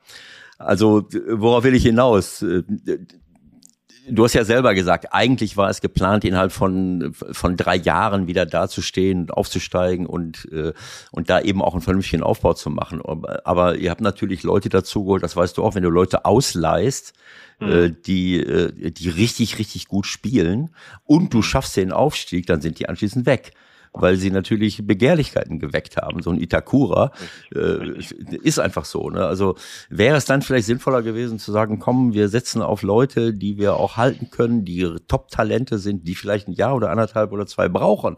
Aber wenn man dann aufsteigt, dann bleiben sie halt da. Ne? Du, du siehst es ja, Kräuter führt. Gut, bei Kräuter führt wird es wahrscheinlich auch, äh, der Raschet macht da seit äh, langen Jahren früher und jetzt auch wieder ein, ein, mit seinen Leuten einen Top-Job. Ne? Aber die steigen ja, auf, absolut. verlieren vier Stammspieler oder, oder was weiß ich wie und, ja. und, und kommen in die erste, in die erste Liga rein und dann bist du chancenlos, dass du dann plötzlich mhm. wieder, wo du sowieso schon einen strukturellen Nachteil hast, kein großes Stadion, nicht so viel Geld Richtig. zur Verfügung und auf einmal musst, ver verlierst du noch die halbe Mannschaft äh, äh, letzten Endes. Also wäre das vielleicht, äh, ja, keine Ahnung, du weißt, was ich meine. Ja, das, das, das Thema ist natürlich auch da, ähm, der Standort an sich, äh, ich meine, wenn du in der zweiten Liga mit jungen Spielern gibt es ja auch nicht die Garantie, dass du diese Stabilität auch findest in der zweiten Liga. Wenn die zweite ja. Liga dich dann auffrisst und du natürlich auf Platz äh, sag mal 14, mhm. 15, 16, 17 in der zweiten Liga stehst als Schalke 04, ja. dann, dann weißt du, was in den Wochen los ist. Ne? Du weißt, wie ja. die Dinge bespielt werden. Dann kommt das Kaiserslautern von damals, dann andere, andere Traditionsvereine, 60 München. Äh, und das hat man uns ja am Anfang ja sowieso auch so ein bisschen, oh Gott, hoffentlich geht der Riese nicht nochmal einen runter. Und äh, ne, mhm. gerade was in dieser im Dschungel zweite Liga los ist. Also von daher haben wir bewusst natürlich auch die Marschroute gesetzt auf, auf, auf, auf eine Qualität und auch natürlich ein bisschen Risiko, dass durch diese eine gute Zweitliga-Saison gewisse Spieler nicht zu halten sind. Ähm, ähm, mir ist es aber lieber, ich steige direkt auf, als wenn ich äh, immer ja, wieder anlaufe, anlaufe, anlaufe. Habe zwar tolle Talente drin, aber am Ende, am Ende des Tages äh, ähm, ja, äh, war das die Entscheidung auch dafür, wie wir es jetzt gemacht haben. Und natürlich ist mit Itakura als Paradebeispiel glaube ich, am bittersten, ne? dass, dass das im Endeffekt äh, so passiert ist. Aber zeigt halt aber auch, was ich dann auch wiederum fast wieder positiv finde, einfach dem Markt klar zu spiegeln und auch dem Umfeld klar zu spiegeln. Die Zeiten, wo so ein Transfer in drei Sekunden dann äh, hätten wir ja schnell erledigt, ne, hätten mal kurz die Ablöse bezahlt äh, von sechs Millionen Euro und hätten dann gleichzeitig dann seine neuen Gehaltsforderungen auch zu Recht, weil er es ja einfach auch gut macht und weil er dann drei äh, andere Konkurrenzangebote hat, hätten wir natürlich unterschrieben, weil wir gesagt haben, ja klar, das Umfeld will, wir sind zufrieden, wir machen das. Nein, konnten wir nicht und, und, und dann im Endeffekt war es ein klarer gemeinschaftlicher Entschluss zu sagen, nein, können wir nicht verpflichten. Also selbst, entschuldige kurz rufen, selbst wenn du in die erste Liga aufsteigst und ja ganz andere finanzielle Möglichkeiten dadurch hast, ist das ein absoluter Schlüsselspieler nicht machbar gewesen. In dem Sinne nicht, weil er, weil er natürlich aufgrund der, der Konkurrenzangebote äh, auch da, also das ist ja immer der, der sagt, ja, aber da müsst ihr doch einfach mal einen Sponsor finden, der die Ablöse zahlt. Ja gut, aber der muss aber auch dann das Jahresgehalt dann auch nochmal überweisen. Also deswegen, das ist ja, ist ja, ist ja ein Gesamtpaket. So. Und, und der Spieler muss sich gegen, muss sich gegen Borussia Mönchengladbach oder was weiß ich wen entscheiden. Ja, auch ja, noch. Es ist am Ende, es ist am Ende, wenn es natürlich vom Gehalt her dann gar nicht passt in die Range, dann, dann kannst du mit so viel Herzblut dann noch unterwegs sein und, ja. äh, und der Co war komplett bei uns. Also der hätte, der war wie ich, der war, der war so selig, aber hat dann aber auch gemerkt, dass es einfach dann in der Konkurrenz äh, einfach dann schwierig wird für uns. Und da muss man den Jungen auch verstehen, äh, ne, wie Eber das gerade angedeutet hat, das ist dann einfach so, dann kommt äh, so ein Verein wie Borussia Mönchengladbach, äh, der jetzt über Jahre auch da eine tolle Reputation hat, äh, auch ein super Stadion hat, äh, treue Fans und ist ein Traditionsverein und, und, und der einfach dann, ja, mehr, mehr, mehr Gehalt bietet und, und mhm. einfach ihm die, die, die Möglichkeit zu einfach sofort auch wieder einzusteigen, auch äh, nicht nicht als als als Backup, sondern als Stammspieler und äh, ja, dann wird es natürlich dann in, in der Gesamtgemengelage dann einfach schwierig. Also ähm, dann was anderes. Das Erfolgsmodell dieser Tage ist ja mit dem doppelten Autobus vor dem eigenen Tor zu parken und vorne und, und, und Achtung, jetzt wird jetzt kommt die Technik und Taktik zur Ecke und vorne und vorne mit Geraldo Becker zu kontern. Oder oder mit ein paar Spielern von Freiburg. Ähm, Verweigert ihr euch diesem Erfolgsmodell oder äh, gibt es der Kader nicht her? Du hast jetzt gesagt, gegen Dortmund habt ihr ja wirklich sehr defensiv äh, äh, auch operiert, aber wenn ich jetzt gestern sehe, klar, äh, man spielt äh, man spielt gegen Augsburg, obwohl Augsburg jetzt äh, gerade im Aufwind ist. Äh, aber das war schon eine Aufstellung, sage ich mal, äh, die äh, ja sehr offensiv ausgerichtet ist. Ne? Also mit Drechsler, Bülter, Terodde, Polter, zwei ganz jungen Burschen vor der Abwehr. Gut, Matriciani ist jetzt nicht der Offensivverteidiger, Ovejan ja. Ne? Also das heißt, ihr habt schon relativ hoch gestanden äh, äh, teilweise und, äh, und dann mit Spielern, die Yoshida top, absoluter Top-Mann, Top-Persönlichkeit, aber auch vielleicht nicht der Allerschnellste. Also wenn ich so ein System wähle, ihr habt ja die eine, der eine oder andere Konter ist euch ja dann auch äh, äh letztlich um die Ohren geflogen, ne? Genau, ist, ist ein Abwägungsprozess. Ne, ist auch so, ist natürlich auch immer wirklich äh, situativ, äh, dem Gegner auch irgendwo ein bisschen geschuldet. Wir sind noch nicht in der Situation, dass wir jetzt sagen können, in jedem Spiel, so die Gegner können sich mal nach uns richten. Ne, das, das ist, das ist äh, so. In Augsburg haben wir bewusst auch die Aufstellung auch gewählt, weil natürlich auch Augsburg im gleichen System und auch gleichzeitig auch äh, langer Ball, zweiter Ball, mhm. unheimlich kampfbetont, unheimlich straight, äh, äh, wuchtig, eklig im Zweikämpfen. Ich, ich das 2-2 wäre am Ende des Tages für mich gefühlt äh, dann einfach ja. das gerechte Ergebnis dann auch gewesen, ne, wo beide ja. sich wirklich aufgerieben haben. Beiden hat, beiden hatten ihre Möglichkeiten und, und da haben wir einfach, äh, wie gesagt, einfach das gezeigt, was wir uns gewünscht haben, dann auch bei langen Bällen eng zusammenzustehen, entweder zu verlängern oder abzulegen, so und dann nachzuschieben und dann und dann Fußball zu spielen. Äh, das ist uns äh, dann wirklich auch gut gelungen und ich glaube, das ist einfach, wenn du dich nur, wie du es schon beschrieben hast, ähm, äh, sympathischerweise die Busse da äh, am 16er zu parken, das wird ja auf Dauer nicht helfen. Ne? Das Nein, ist das ist ja so, klar. Irgendwann, irgendwann, rutscht dann einfach einer mal durch. Ich glaube einfach, du musst eine gewisse Balance auch finden. Mit, ne, ich, ich, mit Hurra-Fußball bin ich ganz klar der Meinung, wirst du, wirst du es nicht schaffen. Ne? Das ist ja auch so, hat man uns ja auch so ein bisschen vorgeworfen, auch im Derby. Ne? Ihr müsst einfach offensiver, nur wenn du mit dem Dortmund dann einen offenen Schlagabtausch hast. Gut, da gibt es eine gewisse Stabilität. Köln muss man sagen, machen es richtig gut, sind aber auch schon gewachsen in ihrer, in ihrer Formierung. Ne, da wird der Mut auch belohnt, aber ähm, oftmals ist es natürlich auch so, wenn du einen offenen Schlagabtausch hast und gegen die schnellen Leute von Borussia Dortmund, dann, dann kann es auch mal in die andere Richtung gehen. Also von daher, du brauchst eine gewisse Stabilität defensiv. Ähm, das wird immer ein Abwägungsprozess sein. Du, Fakt ist, du musst am Limit arbeiten. Du darfst dir wenig Fehler erlauben. Du, du musst die Box besser verteidigen. Du musst auf Außen die Flanken auch besser verhindern. Das haben wir gestern nicht gut gemacht. Da, da haben wir, haben wir wirklich so zwei, drei äh, Dinge gehabt, wo wir uns einfach, ähm, ja, nicht bis zu Ende verteidigt haben. Das, das müssen wir besser machen.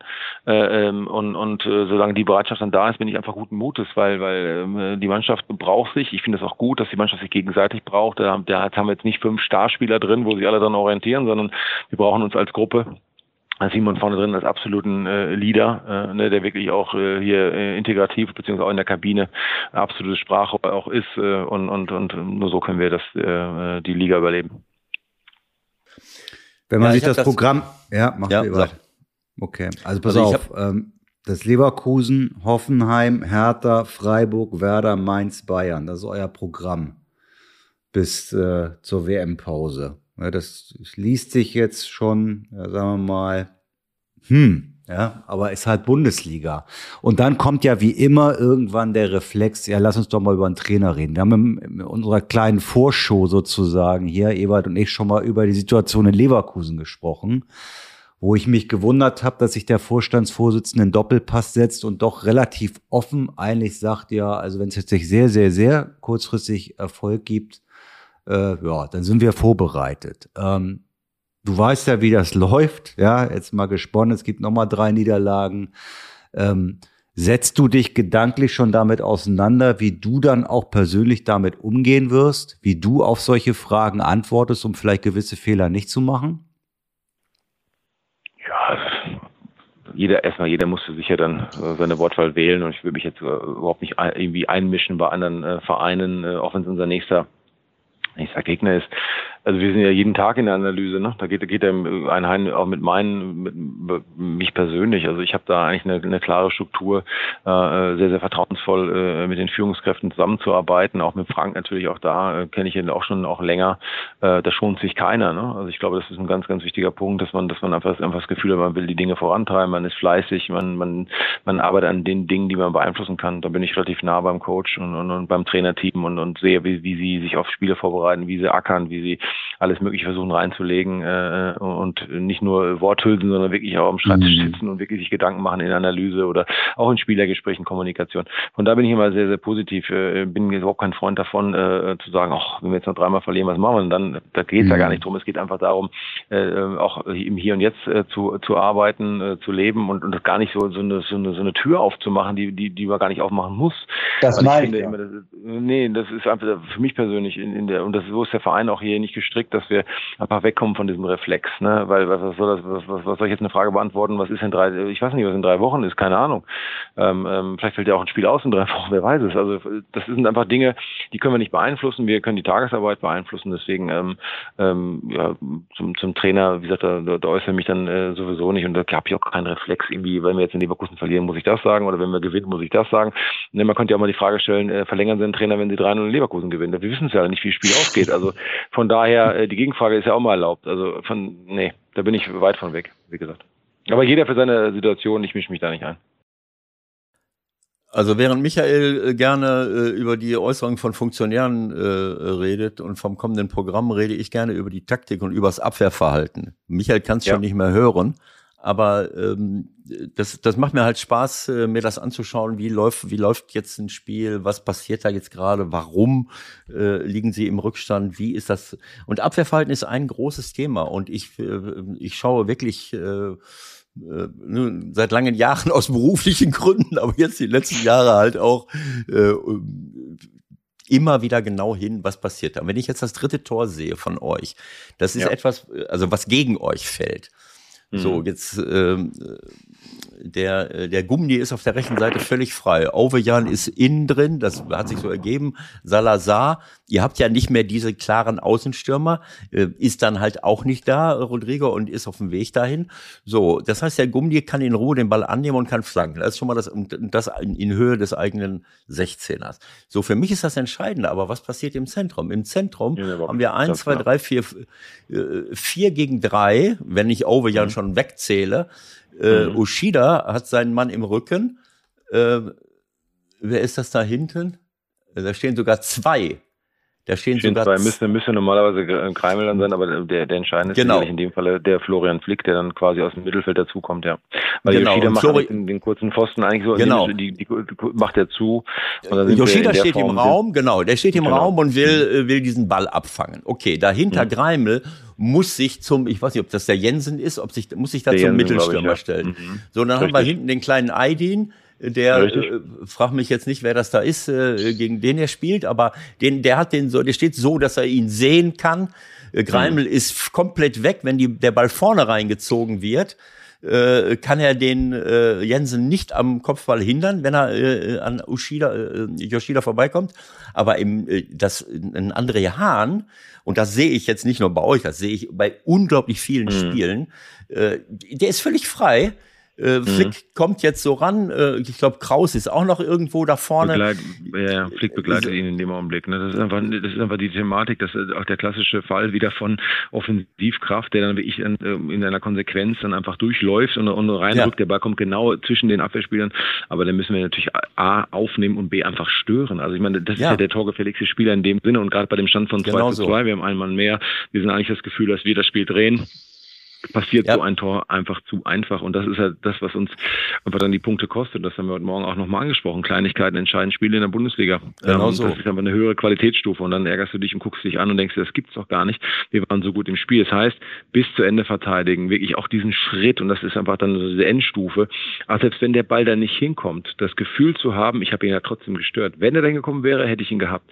So, und nicht darauf hoffen, oh, wird schon irgendwie gut gehen, weil ja. das klappt nicht. Und das, und das verstehe ich nicht. Das sehe ich bei, jetzt nicht nur bei euch, das sehe ich bei ganz, ganz vielen Mannschaften in Deutschland, in, in Europa, überall, wo ich dann so denke, mein Gott, das kann doch jetzt nicht so schwer sein. Das ist das, das ist der ureigenste Job eines Abwehrspielers. Der Trainer muss es coachen, der Abwehrspieler muss es machen.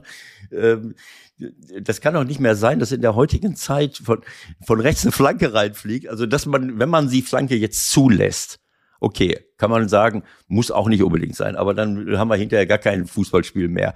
Aber wenn einer eine Flanke von rechts reinschlägt und im Zentrum können zwei oder drei Leute unbedrängt köpfen, wenn der Ball genau dahin kommt, weil die Abwehrspieler eben nicht so äh, also dieser alte Gedanke, das weißt du selber, Rufen, äh, wichtig ist nicht, ob ich den Ball kriege. Wichtig ist, dass der den nicht kriegt. Punkt. Oder, oder zumindest so, wenn er bekommt, so gestört wird, dass er nicht platzieren kann. Genau, genau so. So, und, und irgendwie ist dieses, äh, dieses denke ich so bei manchen, äh, die sind alle gläubig und beten, dass die Flanke jetzt nicht dahin kommt. Oder sie sehen es gar nicht. Ne? Also äh, das, ich, mich ärgert so etwas einfach, weil ich weiß, was alles dahinter hängt. Für den Trainer, für euch als Verantwortliche, für, die, für den ganzen Club.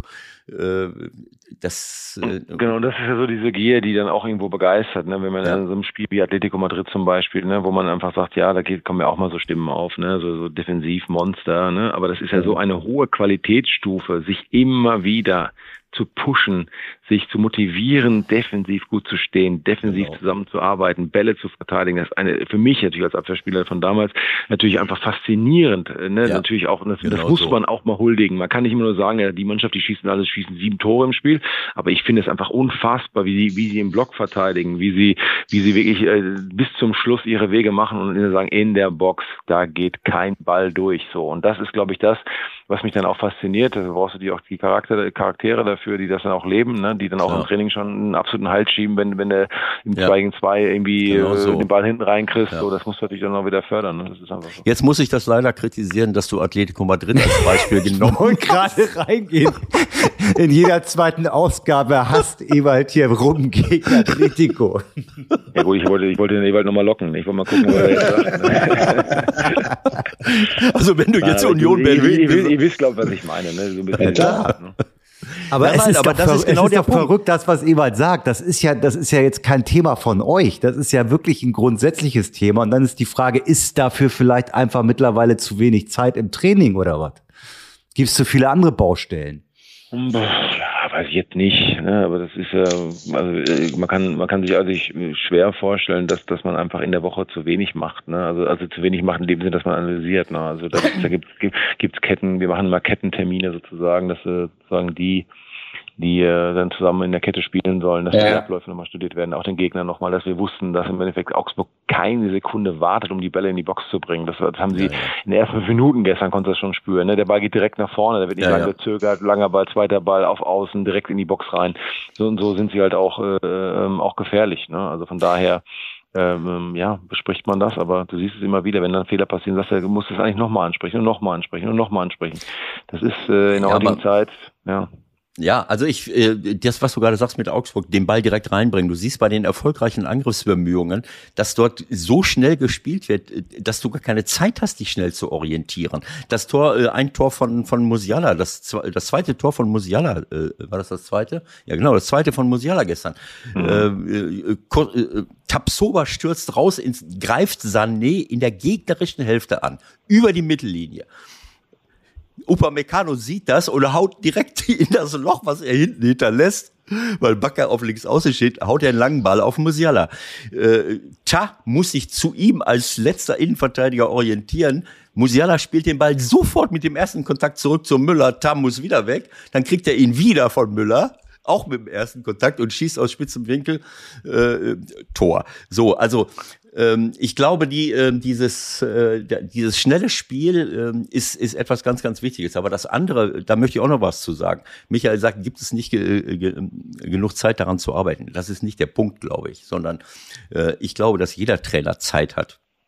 Äh, an diesen Dingen zu arbeiten. Das Entscheidende ist nicht das anzusprechen, sondern das Entscheidende ist, was setze ich für Standards im Training. Ähm, so, diese Situationen Seid ihr alle noch da? Ich sehe gar keinen mehr. Ah, da Absolut, ist doch. Wieder. Wir sind da, wir sind ihr da. Lauschen.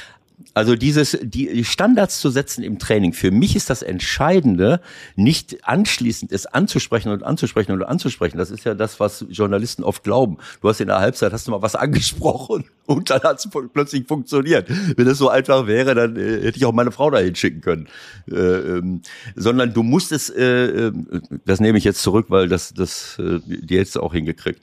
Äh, auch, mhm. äh, also ähm, du musst einfach im Training Standards setzen. Das heißt, wenn ich diese Situationen im Training provoziere und simuliere, dann entscheidet sich, ob sich Verhalten verändert oder nicht. Wenn ich solche Situationen im Training zulasse, dass Leute im Raum stehen, dass sie sich nicht orientieren, dass sie nicht diese Gier haben, gerade im 16er, äh, den zu stören oder überhaupt die ganze Zeit daran zu arbeiten, dass der nicht äh, völlig frei irgendwo hinlaufen kann.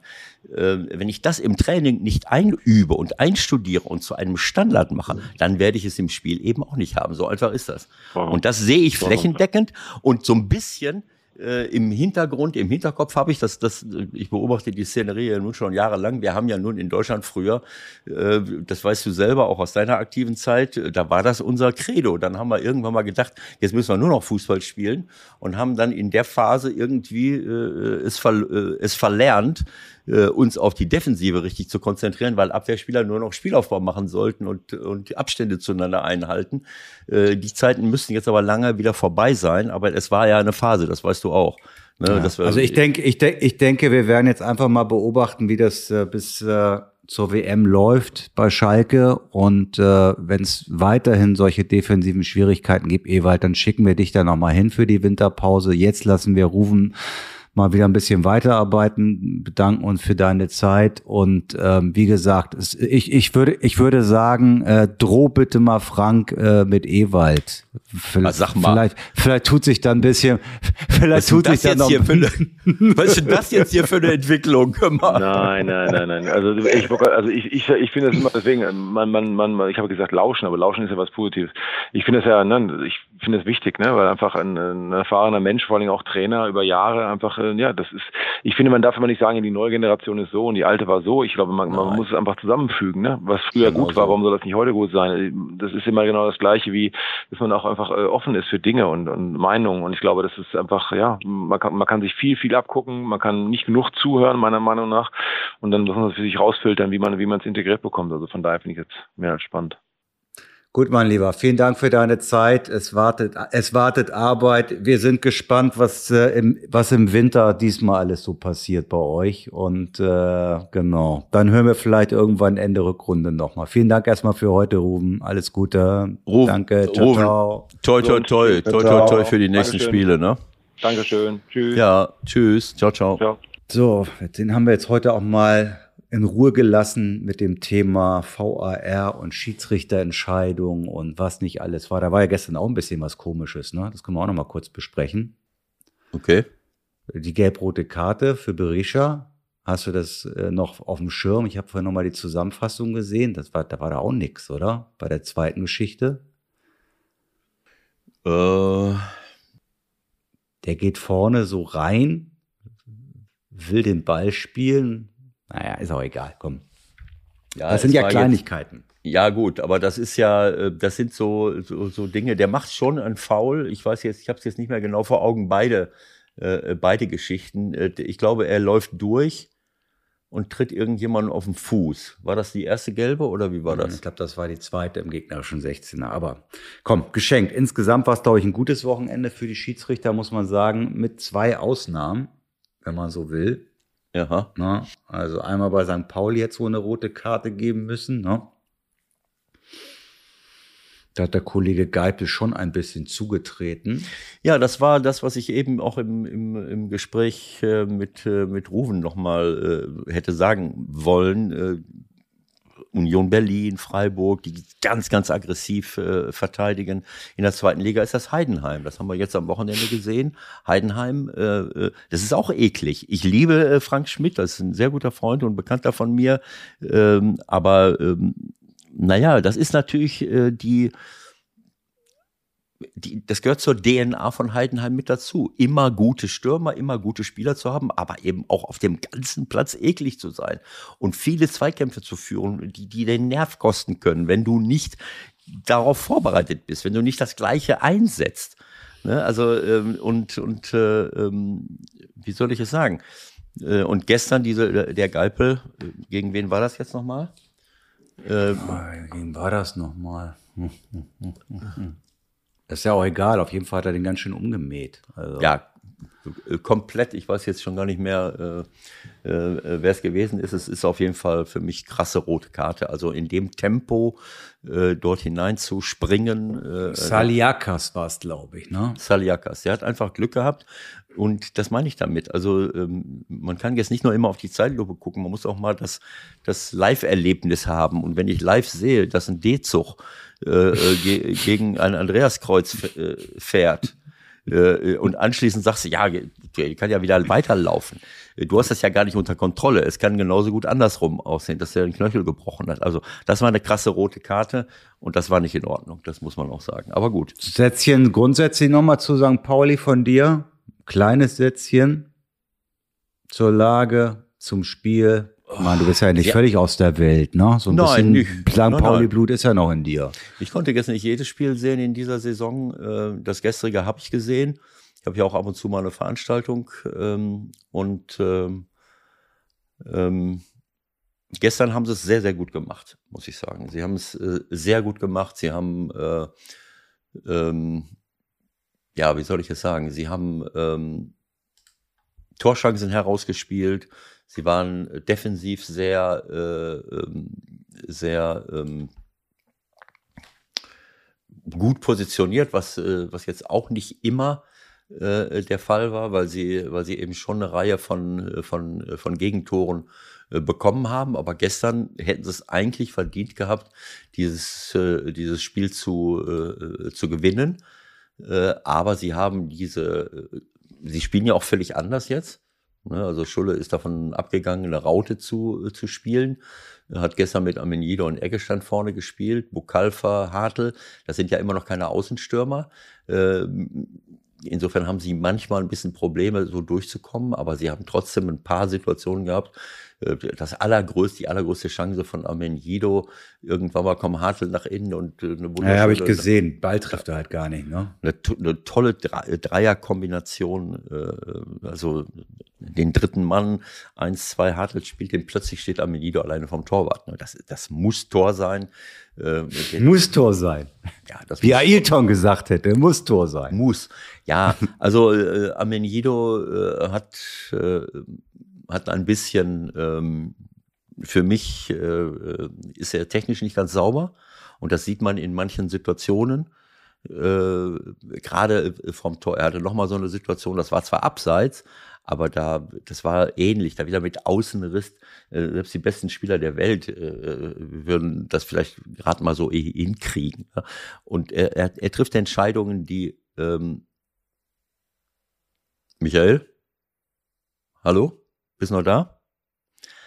Er trifft Entscheidungen, die, äh, die manchmal ein bisschen, ein bisschen unglücklich sind. Und er alleine hätte gestern ein, zwei Tore machen müssen. Äh, nicht nur können, sondern müssen.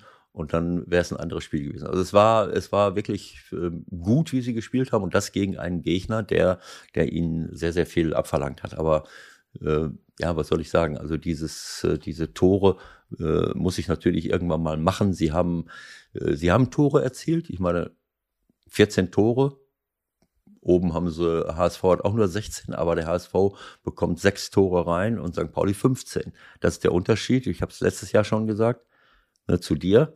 Wie, monatelang vor dem Ende der Saison. Der HSV hat eine Chance, oben ranzukommen. Ja, und, ja, ja. Ich will ja, weil sie eben diese defensive Stabilität haben. Und das ist immer die Basis. Wenn ich die defensive Stabilität nicht habe, dann bin ich immer in, dann habe ich immer Probleme. Und das hat St. Pauli in dieser Saison bisher noch nicht äh, und auch in der Rückrunde nicht gehabt.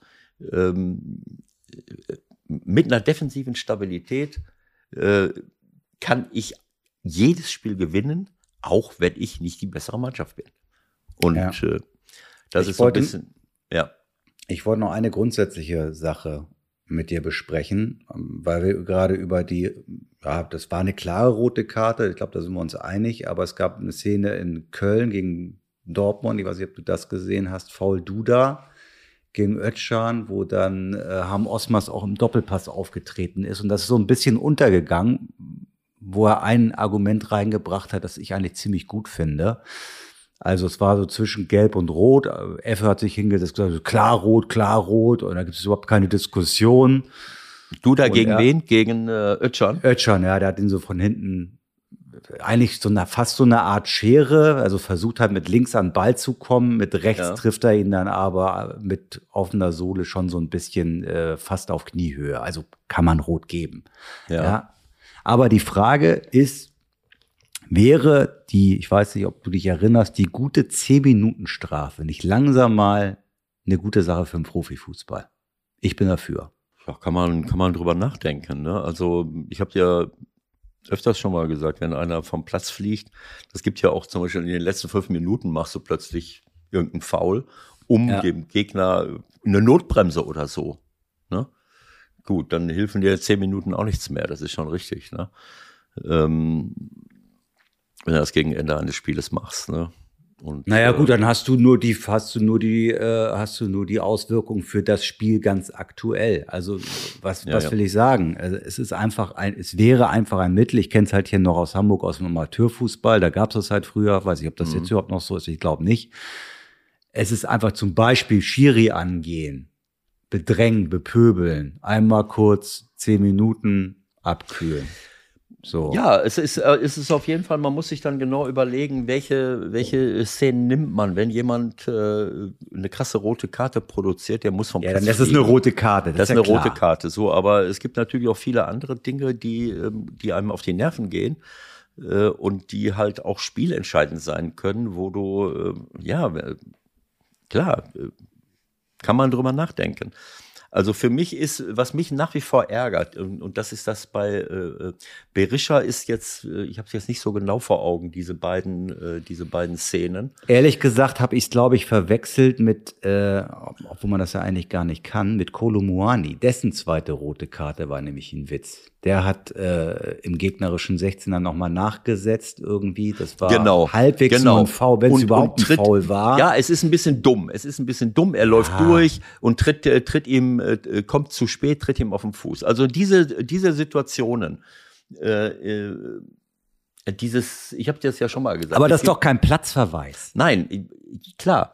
Ähm, etwas, was, was wirklich die Gesundheit von jemandem bewusst äh, riskiert, da muss man reagieren. Aber es gibt mittlerweile gelb-rote Karten, wo, wo jemand das ganze Spiel über nicht auffällt durch hartes Spiel, so wie so, ein, so eine echte Nummer vier. Unsere Gibt's nicht mehr. kein- Schotterbeck. kein Mensch, kein Tier, die Nummer vier, der das ganze Spiel über, äh, verstehst du, äh, Theater macht äh, und dann trotzdem nicht vom Platz fliegt, äh, ähm, während jemand, der zweimal irgendwie eine Millisekunde zu spät kommt und manchmal auch unabsichtlich, das ist das, was mich stört, dass man, dass man Situationen ähm, als gelb als gelb bewertet, wo zwei aufeinander zulaufen zum Ball, wie ich es schon oft gesagt habe. Der eine ist eine Millisekunde eher am Ball, schießt ihn weg und hat seinen Fuß da stehen. Der andere kommt eine Millisekunde zu spät und tritt ihm auf den Fuß. Daraus die gelbe Karte zu produzieren, ich bleibe dabei, ist albern. Und dadurch fall, fliegen ab und zu Leute mit Gelb-Rot, mit einer zweiten kleinen Geschichte vom Platz. Das ist für mich nicht in Ordnung. Ich habe es ja schon mal gesagt, wenn da einer steht, und ich laufe zu dem hin und hacke da rein. Das ist schon eher rot als gelb, äh, aber wenn zwei, man muss es doch einfach lernen können, gerade wenn der, wenn der VAR noch im, im Spiel ist, in der Schnelligkeit kann man es vielleicht nicht immer so sehen, dass diese Situation sich in letzter Sekunde ergibt und dass es Zufall ist. Das ist ein Unfall, dass man dem einen auf den Fuß tritt. Und ich glaube, das war bei Kolomuani, bei der einen oder anderen, äh, auch bei der ersten, weiß ich jetzt nicht, der ist ein bisschen übermotiviert. Bei der zweiten, bei der ersten war, glaube ich, war auch relativ. Ja, aber war auch nicht so, war auch nicht so dramatisch, glaube ich. Ne? So, Also auf jeden Fall noch mal kurz Einsatz zu dem Jungen. Also Mhm. wir haben ja hier auch schon den Herrn Krösche ab und zu gehabt. Also kannst du mir erklären, wieso der jetzt zu Frankfurt gegangen ist? Wie haben die den geholt? Haben die den mit Geld gezwungen oder Wo kam der jetzt her? Wo kam der jetzt her? äh, wo kam der her? Ich glaube Nantes. Okay. Und da hat er irgendwie auch zwölf Stück gemacht und noch ein paar Vorlagen. Also ich bin baff. Ja, was heißt jetzt Buff? Äh, Ey, also das ist doch ein super Spieler. Also jetzt mal ganz ehrlich. Naja, klar. Aber ähm, äh, ich meine, es gibt viele, äh, viele Superspieler, äh, die, die irgendwo, äh, die irgendwo rumrennen. Und man muss sie halt ausfindig machen. Und äh, Ähm, ob das jetzt der Herr, äh, ob das der Markus Kröscher alleine ist, ich nehme mal an, dass er auch eine, eine entsprechenden äh, nicht das Callcenter, was du Aber ein bei, hat er. bei, bei Schalke 04 äh, angefragt oder ich angefragt habe, sondern eben genügend Leute, die sich das auch anschauen. Aber trotzdem muss ich dann ja auch die Entscheidung treffen. Ich muss mir das anschauen. Und das Gesamtpaket spielt oft eine Rolle. Es gibt viele schnelle Spieler, aber Spieler, die dribbeln können, die Eben. auch zusammenspielen können und schnell sind, das ist das, was, äh, äh, was, man, äh, was man gerne sehen möchte. Und äh, naja, da haben sie jetzt wieder einen aus dem, äh, wie soll ich es sagen, aus dem, aus dem Ärmel gezaubert, der, ähm, äh, der ihnen sehr äh, gut tut. Ne, bisher, ähm, ja, es ist, ist 23 Jahre alt, hat eine gute Größe, bewegt sich, ist schnell. Bei Nantes, äh, ja, Ligue 1, 29, 79 Spiele, 21 Tore. Ja, der tut ihnen einfach gut. Ne? Auch, und nicht nur, dass er mal Tore macht, jetzt hat er ja erst zwei gemacht, äh, sondern das ist ein In dem Spieler. Was denn? Auflegt, der auflegt. Der Das ist ein- auflegt. Das ist, das ist ein super Ja? Spieler. Gut. So, eine Fachfrage zum Schluss. Eine Fachfrage zum Schluss. Ne? Doppelpass hat sich gelohnt für mich. Also, Effe ist Effe. Ich mag ihn ja. Ich folge ihm nicht immer. Also, es ging um die Szene. Dortmund lassen wir jetzt mal das große Ganze lassen wir weg. Wir wissen ja eh, was da los ist oder nicht los ist. Aber eine Szene hat mich doch noch beschäftigt. Das Tor von Tigges, das Kopfballtor. Nach der Ecke. Ja, Okay. da sagt Effenberg, ja, das kann man nicht verteidigen. Das kann man nicht verteidigen, das ist super eingelaufen und wenn der so einmal in Bewegung ist, das ist einfach gut gemacht vom Sturm. Sag ich, ja, aber das, das kann es doch nicht sein. Also ich meine, ich weiß doch vorher, wer von den Kölnern verdächtig ist, ein Tor zu köpfen bei einer Ecke. So, und dann muss ich doch so versuchen, den Tickets zu bearbeiten, bevor der losläuft, dass ich keinen Elfmeter riskiere, aber ich muss mir doch irgendwas einfallen lassen, oder? Das ist doch ein bisschen einfach zu sagen, ja, das kann man nicht verteidigen, das ist top. Ja, ich habe mir das gestern äh, äh, auch noch mal angeschaut. Ich glaube, das war, ähm, ich sehe hier gerade, Kolomoani hatte diese das Tor von Götze vorbereitet durch ein wunderbares äh, äh, Dribbling und das war sowieso komisch bei Union, das muss ich sagen. Gestern habe ich gesehen in Frankfurt, äh, dass sie, dass sie gerade in der Defensive nicht in der letzten Reihe nicht stabil waren. Sie sind mehrfach ausgespielt worden. Der Jeckel hat sich wegsetzen lassen, der Baumgartel hat sich wegsetzen lassen, Diogo Leit- Leite, also die drei Innenverteidiger haben äh, hingen in jedem Hatten Tor. halt mal einen schlechten, hatten einfach mal einen schlechten Tag, ne? hatten Kann einen sehr genau, hatten einen sehr schlechten Tag. Also äh, dieses Tor von äh, Tigges, wenn ich das richtig sehe, dann hat äh, ähm, dann hat irgendjemand den den äh, größten freien Mann von Dortmund irgendwie weggeblockt. Okay. Und äh, ob das jetzt, äh, äh, sagen wir mal, ausreicht, äh, um, um zu sagen, dass, äh, das kann man dann nicht mehr verteidigen. Es ist natürlich so, dass gerade im, äh, ähm, äh, gerade im, ähm, bei Standardsituationen viele Mannschaften nur noch äh, Raumdeckung, äh, Raumdeckung spielen und äh, dann hast du halt das, äh, äh, dann hast du das Problem, wer ist jetzt zuständig für jemanden und äh, Also wenn ich das richtig gesehen habe, haben die eigentlich eine klare Zuordnung gehabt und dann sind halt noch zwei oder drei über. Also sagen wir mal fünfmal Mann und Rest, Zuord äh, Restraumzuordnung. Schlotterbeck, dein Freund von unserer letzten Ausgabe, hing dann äh, hinten dran noch an Tigges, aber kam dann halt, weil er hinter ihm war, gar nicht mehr hin, sozusagen. Ne? Ja. Logischerweise. Also die Frage ist ja, wenn ich das im Grunde weiß, dass ich den Tigges nicht kriegen kann, wenn, wenn der so losläuft, dann muss ich doch gucken, dass ich vor dem stehe und entweder rennt er mich über den Haufen und ich hoffe, dass ich einen Stürmerfaul kriege oder was auch immer. Weil wenn er einmal so losläuft, der Ball dahin kommt, dann hat man wohl keine Chance mehr. Richtig? Naja, das ist ja klar. Also wenn einem am ersten Pfosten einer mit, äh, mit zwei Meter äh, an mir vor, vorbeispringt und, und, und nickt den dann rein, das ist natürlich schwer. Aber ähm, ich sag mal, bei bestimmten Spielern, äh, ich habe auch ähm, in, in, in meinen letzten Jahren als Trainer oft eine gemischte Raum-Mann-Deckung gespielt. Ich habe drei Leute in den, in den Raum gestellt. So sieht's Ähm, bei Dortmund ja auch aus. So, die dann am ersten Pfosten in der Mitte und läng, wobei länger ist eigentlich, das muss dann wieder ganz lang sein, denn wenn die Bälle, Bälle länger kommen, dann muss eigentlich der Tor, der Torhüter da sein. Der erste Pfosten ist wichtig, dass da einen, einen hast und hinten am zweiten kann auch einer in, irgendwo in der Nähe sein und dann musst du vielleicht, meistens hast du dann keine Leute mehr übrig die, die mal so einen Tigges äh, äh stören können. Das reicht, ich muss den ja nicht, äh, hauteng decken, aber ich, es reicht ja schon, wenn ich an dem dranhänge. Ihn, äh, also so ein Mann wie Tigges, ich weiß jetzt nicht, ob die da jetzt noch fünf, äh, äh, fünf andere äh, Top-Leute auf dem, äh, auf dem Platz hatten, die, äh, die man auch hätte, äh, hätte decken können äh, in dem Moment. Äh, dann muss man sich halt entscheiden und gucken, naja, wie, ähm, wie ähm, Kilian Hübers, gut, die stehen auch alle auf dem Platz. Kiri ist groß. Ähm, naja, gut, also, ähm, aber Sie haben ja auch einige Leute. Sie haben. Ja, es ging ja nur mal um die grundsätzliche Frage. Ne? Also ich finde halt, es ist ein bisschen einfach zu sagen, das ist nicht zu verhindern. So. Ne? Ich meine, ja, das ist klar, man kann letzten Endes alles verhindern. Aber es ist natürlich so, Schlotter, ich weiß nicht, ob es Modest war, der weggeblockt wurde. Sie haben Modest, Sie haben Schlotterbeck, Süle, Monnier.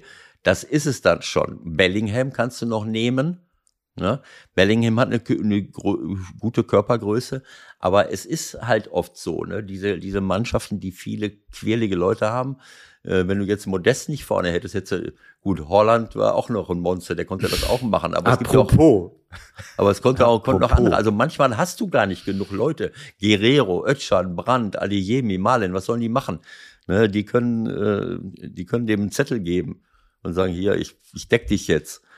Äh, also man kann schon was machen und es, wie gesagt, es kommt nicht immer nur darauf an, genauso groß zu sein, sondern man muss einfach diesen festen Willen haben, ich störe dich jetzt und du wirst das Tor jetzt nicht köpfen. Und wenn einer hochspringt, äh, auch da kann ich, äh, wenn, ich dann sehe, dass man so überrascht guckt, ach, der springt hoch. Ach so, ich meine, Ne, da kann ich mit dem mitlaufen und gebe dem einen kleinen Stoß, gib dem einen kleinen Stoß in der Luft. Äh, das ist kein Foul richtig, aber er kann eben nicht mehr zielgerichtet köpfen. Aber so. gut. Okay, Effe, war, Effe war natürlich ein super fairer Spieler. Der hat, ja, ja, der hat das nie gemacht, ja. so etwas. So. Was wolltest du jetzt schöne, noch sagen? War, ja, war eine schöne Ausgabe. Ich äh, mache jetzt gleich Lasagne, glaube ich. Ja, glaubst du? Ja, ja, ich habe gelesen, dass ich versuche noch das Rezept rauszukriegen, das, das neue Wundermittel, das jeder Fußballer häufig zunehmen sich, sich nehmen sollte, ist Lasagne. Aha.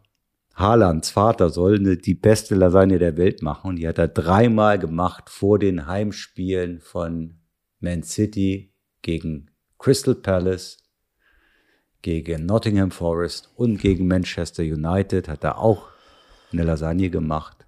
Und was hat der Sohn gemacht an diesen drei Spielen? Jeweils ein Hattrick. Ja, jeweils ein Hattrick. Also Leute. Wegen Lasagne. Nimmt das mit. Nimmt das mit. Vergiss die Ernährungstipps von Ewald. Esst also ich will es jetzt mal so, ich will jetzt mal so sagen, äh, wenn du in England spielst, ist es eigentlich egal, ob du eine Lasagne machst oder ein Big Mac. Also eine Lasagne ist auf jeden Fall schon mal, schon mal was ganz anderes als Fisch und Chips, was die anderen wahrscheinlich essen werden. Es sei denn, die sind bei Liverpool. Lasagne ist, glaube ich, so ziemlich das Schlimmste, was man essen kann als Sportler. Aber egal, was soll's. Es funktioniert ja. ja. Das sind alles Zuschreibungen. Ne? Also wahrscheinlich war, hat er auch drei andere Sachen vorm Spiel gemacht, die du jetzt nicht in Verbindung bringst mit, den, mit dem Hattrick, die man aber auch nehmen könnte, weil du es nicht weißt. Also Doch, ich weiß zum Beispiel, dass er Bulletproof Coffee trinkt. Ja, äh, wahrscheinlich hat er auch jedes Mal trainiert. Wahrscheinlich hat er jedes Mal den Meinst linken du? Schuh, jedes Mal den linken Schuh als zweiten angezogen oder irgendwie sowas. Ja, das also. war auf jeden Fall wieder schön. Ich habe ein bisschen reingezeppt gestern. Ist einfach herrlich, ja, das ist, was das Man ist City da abzieht. Ja, ich habe das, ich habe mir die, die, den Kurzbericht auch ange, die, die Kurzberichte angeschaut. Liverpool sah ganz komisch aus in der Defensive. Die haben drei Gegentore bekommen ja. von, von dem gleichen Spieler.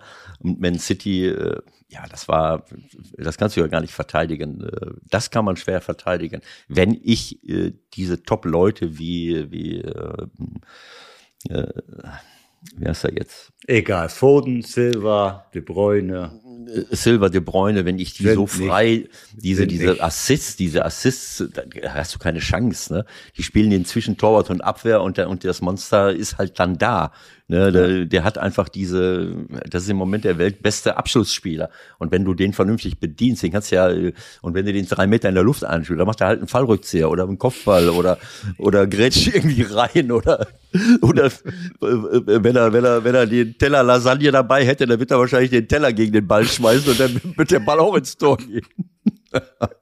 Was allerdings ein Regelverstoß wäre. Aber das nur am Ja. Rande. So, ist Okay. Schluss. Schöne Woche für euch, ne? Und denkt dran. Lasagne ist das Thema. Alles, Tschüss. alles Gute, Leute. Tschüss.